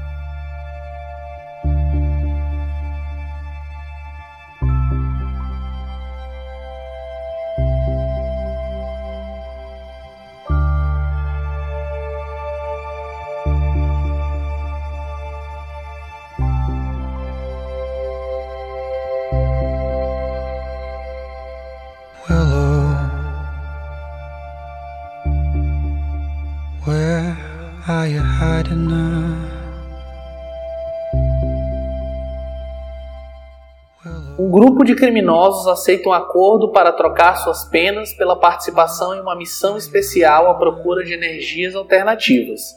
Mas a viagem toma rumos inesperados quando uma tempestade de raios cósmicos atinge a nave. E aí aqui a gente está falando não só do filme mais recente, como o primeiro filme em inglês da Claire Denis, o projeto mais ambicioso dela, até financeiramente mesmo, a gente percebe que tem uma, uma produção grande envolvida. E como que vocês enxergam esse é, passo dela, né? Não sei se é necessariamente uma aproximação perene ou se é uma coisa mais pontual é, com Hollywood. Então, é engraçado que eu assisti esse filme. Eu já, já tinha assistido antes, o, de, de, de, de, falar de falar do, sobre a Denis. E eu assisti agora, revendo. E uma semana, acho que uma ou duas semanas antes de assistir, eu tinha assistido o Ed Astra, do James Gray. E interessante que os dois são de diretores que, que fazem filmes que são reconhecidos pela crítica, não têm um, um, uma grande visibilidade comercial, mas que estão arriscando num filme de ficção científica com um orçamento bem maior, com um astro, no caso aqui Robert Pattinson, que é um astro, assim, tipo, a gente já pode dizer assim, apesar de ele fazer bastante filme é, mais menos comerciais, mas o histórico dele faz dele uma, um, um, um, ator assim que chama atenção, assim como o Brad Pitt fez em Adjacent do James Gray, e tentando fazer uma coisa muito mais pessoal ali. No caso aqui, uma questão mais de, de início de vida, de procriação, tem uma, uma, metáfora bíblica em alguns, em alguns, em alguns momentos, e, e Adjacent é uma outra pegada, mas essa coisa da, da ficção científica é, de uma exploração de um, de um, universo que é diferente do que, do que os diretores estavam acostumados a acompanhar. Mas aqui, eu, o que eu senti aqui na, na Denis, é, eu não senti ela confortável na, na, na talvez não, não na direção, mas na forma como ela conta essa história, eu acho que pela primeira vez eu senti que o roteiro tinha mais lugar no filme do que os próprios personagens essa, essa montagem de flash forward e flashback que deixa é, tem um, certo maneirismo ali na, na, maneira como ela conta essa história, coisa que você não sente em filme algum dela. Ela sempre opta por um roteiro que aparenta menos, né, que seja mais focado realmente nos personagens. Ainda que aqui, há sim o foco no personagem, na história dele, mas eu não senti, eu senti que o, que o roteiro estava mais preocupado em criar essas elipses, em fazer essa esse até mesmo da, da, maneira como ela trabalha os acordes para poder fazer esse link entre um, um, flashback ou um flash forward com a cena presente. É, eu, eu, estranhei bastante sabendo do, do, que a diretora vinha fazendo. Isso me, me, me, causou um certo estranhamento e um certo incômodo também. Porque em momento algum assim como aconteceu também no Desejo de Obsessão eu não eu não, me, eu não senti apego por nenhum dos personagens aqui, talvez a bebezinha, porque era uma fofa, mas não senti nenhum, nenhum carisma, assim, não, não, senti vontade de acompanhar a, a história do, do, deles. Eu achei, não gostei muito da trilha sonora também, eu achei que, que ela acabava também subindo demais e acaba chamando mais atenção do que a própria, do que a própria narrativa. De, e é um filme que a gente não falou muito, mas acho aquela ela tem muita coisa de, de criar uma, uma, sensa, um, uma coisa sensorial. O filme de, os filmes dela são muito sensoriais. E aqui eu, eu, sinto que ela tentou fazer isso. Ela tem uma, um, um cuidado assim, de, de, de, filmar aquela, aquela floresta artificial e tem ali um. Tem uma névoa assim no. Não, não é uma névoa. Gente, como que você chega de manhã e tem lá em cima da folha? Orvalho. Orvalho, é isso. Então a gente vê que tem ali aquele orvalho que, que te dá uma textura na, na imagem, mas não sei, não, não consegui, não consegui me conectar com essa obra. Ô Fernando, seu coração tá endurecido demais. é, eu acho que aqui é, a Claire Denis ela se arrisca bastante, não só por fazer um filme grande, um filme com, com astro, apesar de ser um astro contido, né, que é o Robert Pattinson, que ainda não é um um grande astro, pelo menos não para o público de uma forma geral, mas fazer com um grande astro, fazer um filme em inglês também, né, que ela nunca tinha feito nenhum filme em inglês, e também ousar fazer um sci-fi, um drama de ficção quase Tarkovskiano aqui, eu acho que o High Life tem muito de Solaris. Tem é, especialmente a solidão do, do Pattinson ali, né? Os tempos. E eu acho que é, chega a ser até engraçado, né? Embora, obviamente, tenha sido feito proposital, como o próprio design de produção ele tenta refletir menos uma questão futurista e super criativa e tecnológica e muito mais um ambiente quase mambembe mesmo, assim, aqueles computadores de tubo, sabe, com sistema operacional praticamente ridículo é, e tudo em volta, parecendo mesmo um cenário de e, e tudo proposital, sabe? Eu acho que tudo para dar esse caráter de solidão e de mesmo de tristeza e ao mesmo tempo de quase podridão da humanidade, porque a gente está acompanhando ali justamente esse processo no qual a humanidade está se perdendo e envia essas pessoas que são assassinos, são estupradores, são, é, enfim, pessoas que foram condenadas aqui na Terra, mas são enviadas numa missão quase suicida mesmo para tentar ver se conseguem encontrar alguma forma da vida sobreviver no espaço e também de se buscar novas tecnologias, sabe? E eu, eu gosto também como as cenas elas são pontuadas por cenas da Terra e da própria infância do personagem do Robert Pattinson. Acho que ele tá, assim, como sempre, geralmente ele tá bem competente no papel. Eu acho que ele, ele tem uma questão que é menos no olhar e muito mais até na própria forma como o corpo dele se porta. Porque você vê ele, por exemplo, no bom comportamento dos irmãos Safdie, e ele tá de uma forma. E você vê aqui, o olhar é quase o mesmo, só que parece que o corpo dele todo se molda para aquele personagem, para entrar ali naquele espírito né, que o filme pede. E eu acho que a Claire Denis ela sabe é, usar isso muito bem. Ela sabe que o filme é ele, ela sabe que ele está em tela basicamente o tempo todo e ela consegue usar isso muito bem em favor dela, sabe? Ela não faz dele uma muleta e assim como ele também não faz o contrário, ele não está ali se escorando na Denis, mas acho que tem uma conversa muito boa, tem um diálogo muito bom que mostra como a Denis, mesmo já mais velha, mesmo já estando fazendo filmes aí já há mais de 30 anos, como ela consegue é, se reinventar e como ela consegue ser vivaz, né? Como é que ela consegue ter é, sempre essa tenacidade, essa gana mesmo de filmar, não só pelo próprio High Life, mas porque se a gente for atrás, ela já tem dois filmes anunciados, né? O, um que está com o título provisório de Rotterdam I Love You, que está sem data ainda, e o outro já anunciado para 2021, que é The Stars at Noon. Então a gente vê como é uma cineasta que ainda tem muito para falar, né? E acho que isso talvez seja mais papo pro encerramento. Mas você quer comentar mais alguma coisa, Fernando? Assim, o que eu acho que, que ela faz muito bem nesse filme é como ela constrói a, essa ambientação meio cyberpunk, assim, porque a gente vê aquela. A gente vê nos uniformes dos, dos, dos, pilotos, dos pilotos, não, dos, dos astronautas que são gastos, né? São sujos, amassados, não tem aquela cara limpinha. Até porque eles estão numa nave que é uma nave condenada e tendo condenados lá dentro, né? Então a gente não espera uma coisa muito limpa mesmo, uma coisa é uma coisa suja.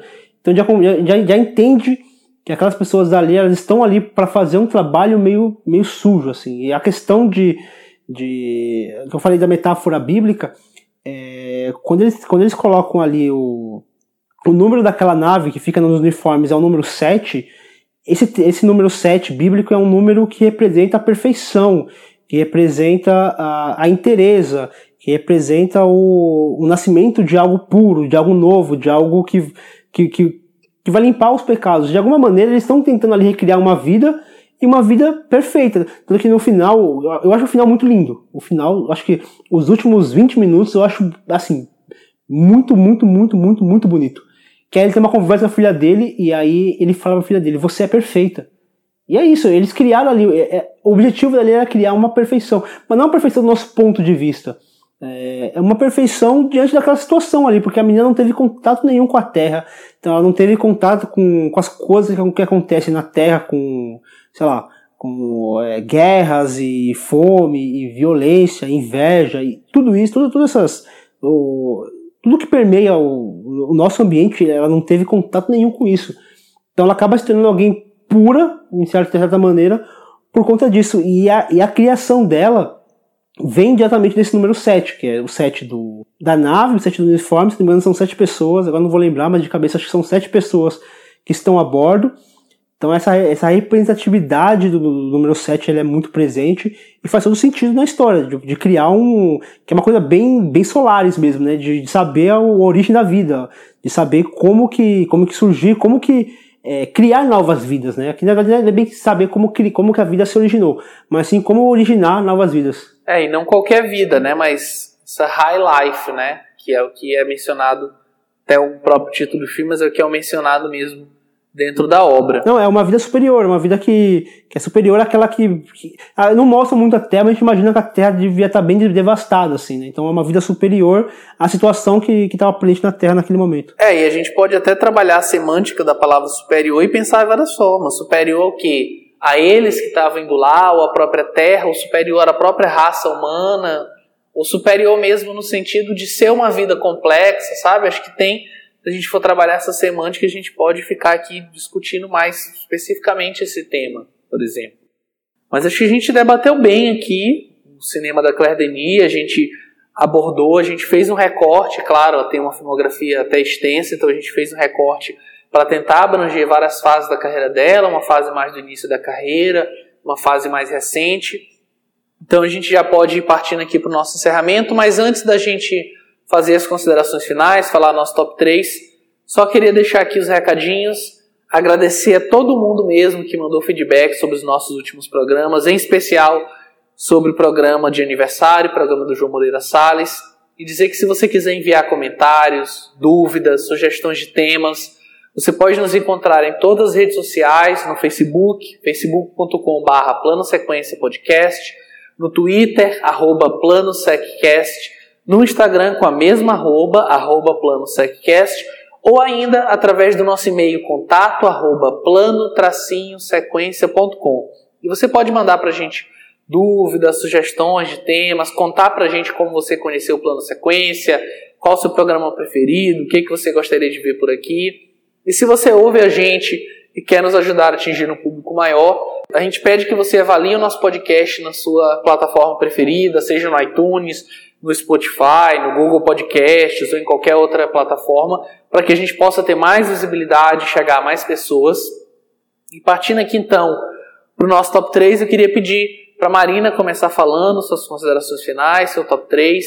Eu achei bem legal assim a gente falar da Claire Denis, né, uma, uma mulher é, que dirige filmes tão tão fora da casinha assim, né, tão subversivos é mais do que muito homem na direção, assim, ela se dá o direito de experimentação, mas de uma forma muito pessoal, assim, muito própria. É, é, não é experimentação pela experimentação. Existe um propósito que para favorecer a, a, a imagem, né, a história que ela está contando, favorecer os, a, os enquadramentos, os, os corpos que ela está filmando ali. Então, eu acho que é uma boa uma boa representante assim para o nosso o nosso catálogo é, feminino aqui do PS, assim, que está que tá aumentando aos poucos. É, e é isso, assim, retomando o que eu falei no começo, eu amo eu amo a rebeldia dela, né? O Pedro mesmo comentou como cada filme dela é um filme diferente ela não, não segue a mesma fórmula, é, mas eu acho que é constante dela, né, de sempre trabalhar muito a imagem, não se, não se escorar muito no texto, né, é algo muito difícil de fazer da maneira como ela faz, assim, e, e conseguir manter uma coerência na história, né, é, e manter o público interessado naquilo que está sendo contado, às vezes sem o personagem dizer uma palavra por muito tempo. Isso é muito interessante. E para o meu, pro meu top 3, eu quero fazer uma menção honrosa para passear ao 35 doses. É, eu acho que de questão assim narrativa, de construção dos personagens mesmo, contexto. Eu acho que é um filme que é, ele é muito completo, assim, nesses sentidos. É, de roteiro mesmo. Acho que dá para você conhecer bem cada um dos personagens e se interessar por eles e querer é, entender o, o, o, passado e conhecer muito deles. Então é um filme que eu gosto muito, assim, ele não entra no meu top, top 3 por, por muito pouco. É, e no terceiro lugar, eu coloco o Vendredi Soir, que é eu, eu gosto muito desse filme porque ele é uma proposta muito simples, é um filme filmado assim, até com poucos recursos, né? É, são poucas locações, acho que não deve ter sido um filme muito caro de ser feito e tal, mas é, mesmo para uma proposta simples, ele consegue ele consegue no campo ali filosófico, né, assim, das, das, das ideias, das discussões, a gente consegue é, acabar desenvolvendo muita coisa, né. É, eu acho que é um estudo muito, muito profundo, muito completo de uma personagem é, que você acompanha por algumas horas, né, por uma noite apenas.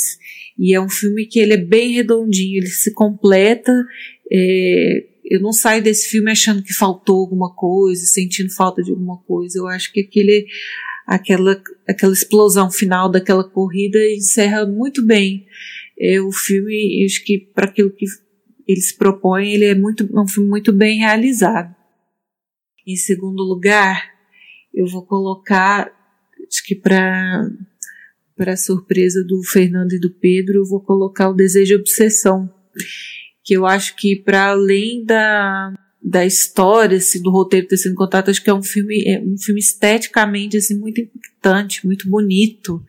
É um misto de asco e, e beleza muito grande, assim. A gente é, a gente falou muito das cenas de sexo, como ela filma bem, né? Então são cenas muito, muito delicadas e grotescas ao mesmo tempo, muito animalescas, mas existe uma ternura, existe um, principalmente nas cenas do casal tá ali na lua de mel, né? São uns momentos muito corriqueiros, assim, mas são cenas muito lindas. Acho que é, é graficamente, esteticamente, é um filme que me impacta muito. E, em primeiro lugar, eu coloco o Bom Trabalho eu acho que de, que, de questões narrativas, assim, é a, a, maneira como o filme é filmado, acho que é um filme que, eu já até falei essa expressão antes, é um filme feito com a câmera, né? É, tem muita coisa ali que ela parece que ela deixa os atores é, é, brilharem, assim, ela deixa a cena acontecer é, e ela mantém a distância certa, assim, para não interferir naquilo que está acontecendo, mas ao mesmo tempo para fazer uma, uma composição exata é, do sentimento que ela quer mostrar ali. Não sei se eu tô, tô confusa. É, mas eu acho que é um a, a direção dela, a filmagem dela nesse filme é, uma, é uma, um equilíbrio muito bom entre o distanciamento que ela precisa ter é, para não interferir no que está sendo mostrado ali, mas ao mesmo tempo tem a montagem dela, tem a decupagem, todas as interferências que ela faz são o ponto certo, assim, a medida certa. E também tem a, a questão das, das atuações que são brilhantes, né? É, a gente comentou como o Denis Lavan é um cara meio franzino, assim, né? Que dificilmente na, na vida real a gente olharia na rua e acharia que seria alguma espécie de comandante, teria algum cargo de é, na hierarquia do exército, assim, mas é, se o Léo Carrá colocou ele para saltar de paraquedas só porque ele sabia que dava conta, né? É, eu acho que no Denis Lavão você pode você pode pedir qualquer coisa que ele entrega no final. Ele tem muita expressão corporal, mas muita expressão facial mesmo. É um ator muito muito incrível. Então ficou assim no top 3. Muito bom, Marina. Já partindo aqui também para o meu top 3, eu só queria dizer que falar sobre o cinema da Claire Denis já é um desejo antigo meu e trazê-la finalmente para cá, né? A gente estava dando um tempo de cinema francês e agora a gente volta a falar com a Claire Denis, que eu acho que é uma diretora muito importante e, sobretudo, uma diretora que tem uma carreira, tem muita coisa para se falar. Até a gente pensando em quais filmes a gente selecionaria, foi um trabalho árduo, né? Eu, tentando sempre encaixar o máximo, tentando sempre colocar um aqui, outro lá né? Mas acho que a gente chegou numa seleção boa de filmes, sim, que dá para passar bem pela carreira dela. A gente debateu eles aqui. Felizmente o Leandro não pôde participar, como comentei já na abertura, que seria mais é, alguém para enriquecer o papo, mas isso não afetou a nossa qualidade, não. A gente conseguiu debater bem, entrou em concordância algumas vezes, em discordância outras, mas eu acho que é isso que é o cinema, né? A gente ter visões diferentes sobre uma mesma obra e ter leituras diferentes e ser tocado de formas diferentes eu acho que se tem uma coisa que esse cinema de dança da Claire Denis faz muito bem é tocar a gente, fazer com que a gente sinta algo, com que a gente não saia inerte, com que os filmes não passem e a gente simplesmente esqueça o que acabou de ver assim que sai da sala de cinema. Pelo contrário, acho que são filmes que ficam com a gente. Agora mesmo a gente gravando é, alguns filmes me deu muita vontade de simplesmente parar a gravação e dar play assim instantaneamente e assistir com esse olhar revigorado, com alguns insights que a gente teve aqui. Eu acho que isso para um cineasta é muito importante. E partindo aqui para o meu top 3, eu queria só fazer uma menção rosa a um filme que a gente não comentou, mas que eu imagino que Talvez o Fernando vai falar um pouquinho também nas considerações finais dele, então eu vou deixar mais para ele, que é o filme de estreia da Claire Denis, que é o Chocolat, de, se eu não me engano, é de 88, que eu acho que para um primeiro trabalho, eu acho que é um filme assim incrível, né? Acho que como eu falei, o Fernando deve comentar, mas ele também está com esse filme mais fresco do que eu. Mas é um filme que está mais do que recomendado, assim como todos os outros filmes dela, O Intruso, Vers Matilde, é, Minha Terra África, enfim, outros tantos filmes que ela fez e que a gente acabou não comentando aqui. Em terceiro lugar, eu quero colocar High Life. Eu acho que é o um filme que mexeu muito comigo. Eu queria muito ter visto no cinema, aliás, foi uma coisa que a gente esqueceu até de comentar, né? Mas eu acho que o filme ele acabou perdendo um pouco da força até pela demora no lançamento, tanto lá fora quanto aqui, né? Ele foi um filme que foi lançado já depois de bastante tempo em pós-produção em 2018. Era para chegar aqui no começo desse ano, acabou enfrentando uma série de problemas e aí vazou uma cópia em alta qualidade na internet, o que acabou só diminuindo mais ainda a janela que o filme tinha nos cinemas. Então acho que acabou que o filme foi mesmo prejudicado pelo tempo de demora no lançamento, o hype acabou caindo, e talvez por isso ele seja um filme que precise de um pouco mais de tempo para talvez ser descoberto, apesar de ser um filme ainda recente, mas eu acho que talvez falta ainda as pessoas enxergarem ele com olhos um pouco é, mais abertos mesmo, mais prontos para receber a mensagem do filme. Acho que é um filme que tem muito para crescer ainda. Em segundo lugar, eu quero colocar o Vanda de Suar, que é, é, o que a gente falou, assim, é um filme muito específico, é um filme muito particular, de um momento muito particular, que fala de uma situação muito específica e que faz isso de uma forma incrível. Acho que a Denis só se prova é, uma diretora cada vez melhor quando ela pega essa sequência de filmes, né, o Bom Trabalho, o Vander de Soar e o Desejo de Obsessão, né, quando ela pega essa sequência a gente vê que são filmes totalmente diferentes, mas que cada um tem a sua particularidade, mas essa particularidade faz parte da grande cineasta que é a Claire Denis. E em primeiro lugar, vou concordar com a Marina, dos filmes que a gente comentou aqui, é o que eu mais gosto, assim, mesmo desde antes da gente se organizar para gravar sobre a Claire Denis, e agora gravando com vocês só me deu mais vontade de ver, a gente ia falando das cenas de dança e me dava muita vontade de dar play aqui, de acompanhar de novo, de ver essa história, sabe, de inserir naqueles personagens e naquela trama. Eu acho que é um filme. É, é difícil usar essa expressão, mas acho que dá para dizer sim que é um filme que beira a perfeição mesmo. E você, Fernando, quais suas considerações finais e seu top 3? O cinema da, da Clarinha é um cinema que mexe muito comigo por essa questão de, da forma como ela trabalha o ser humano mesmo, os corpos, os movimentos, as sensações. Eu acho que são poucos os diretores um pouco dos cineastas que conseguem criar uma atmosfera, um filme atmosférico, um filme que consegue trazer é, elementos sensoriais e a forma como ela trabalha o fluxo, esse cinema de fluxo, acho que ela é uma das que mais as que mais souberam utilizar essa, esse fenômeno do cinema de fluxo. A gente até comentou um pouquinho sobre isso no cinema do Kawaii. E eu acho que consegue ter um, acho que conversa muito o cinema do Kawaii com o cinema da Claire Denis, essa questão de, de trazer uma história assim muito mais fluida, sem muita necessidade de, de um diálogo expositivo, sem muita necessidade de talvez um roteiro muito muito marcadinho. É, é uma coisa que, que você vai acompanhando e você deixa acompanhar. Você não fica muito pensando no que onde aquilo vai levar. É, a, gente não, a, gente não, a gente, em momento algum, se coloca à frente do filme, né? É, tentando descobrir o que vai acontecer no final. A gente sempre está atrás do filme, a gente, a gente vai acompanhando o filme. Eu acho que isso é um exercício muito interessante talvez uma, é, uma geração que, que, que gosta daquela coisa de, de tentar prever o final do filme, é, aquela coisa do, do prever o plot twist que vai revelar isso. Talvez isso seja um pouco diferente aqui na, no cinema da, da, da Denis. Ela não trabalha dessa, a estrutura do filme dela é totalmente diferente.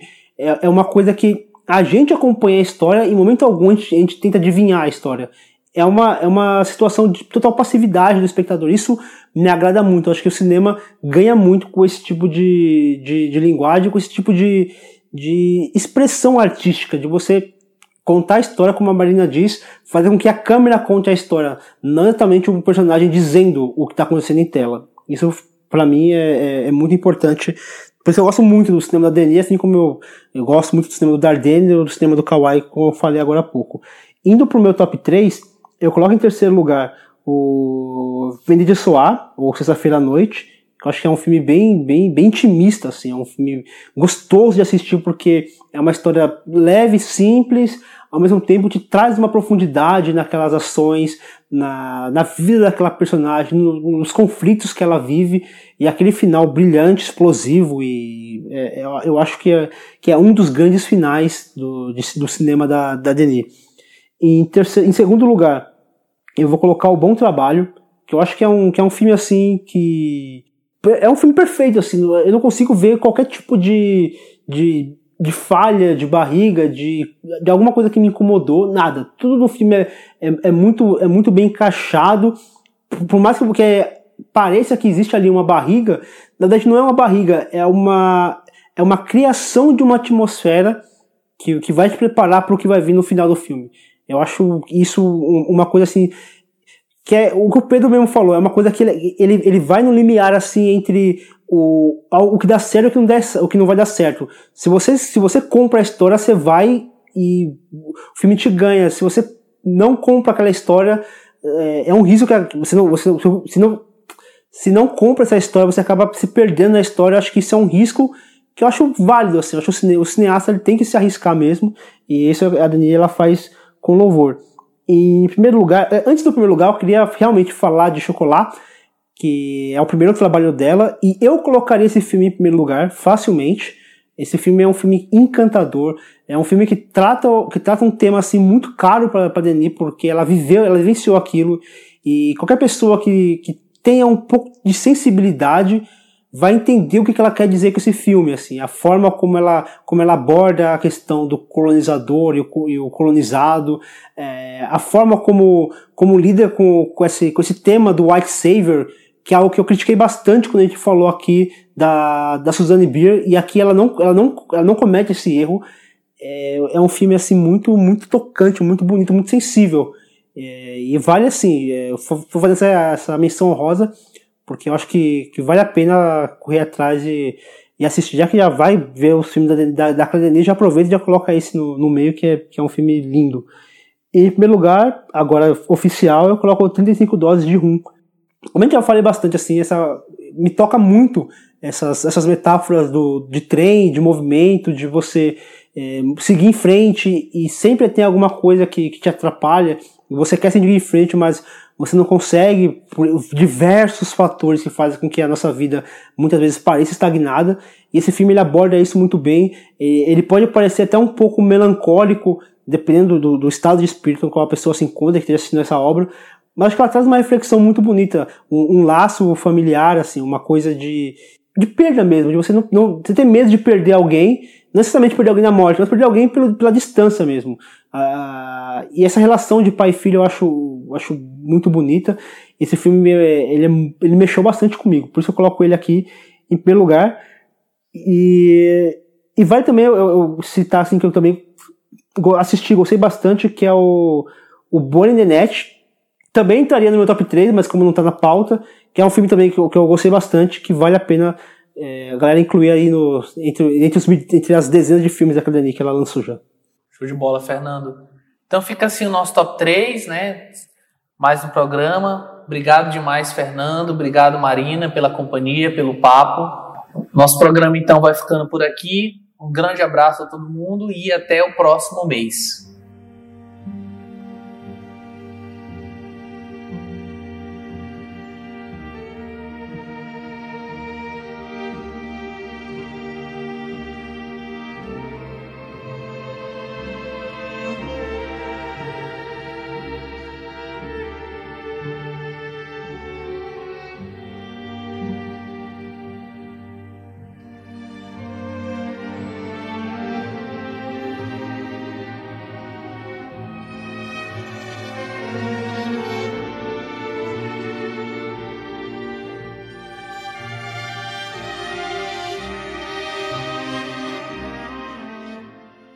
Que a gente não sabe o que vai, o que vai fazer, o que é legal, a gente não sabe o que, que ela vai fazer com essa liberdade. Né?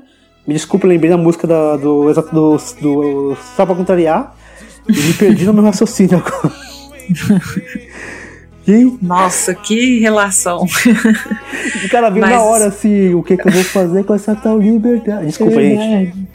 Perdão é. por isso. Eu pisei na bola, troquei quem mais amava por uma ilusão. Ah, e atenção! Reserve seu fone de ouvido, pois o nosso próximo podcast será sobre Richard Linklater.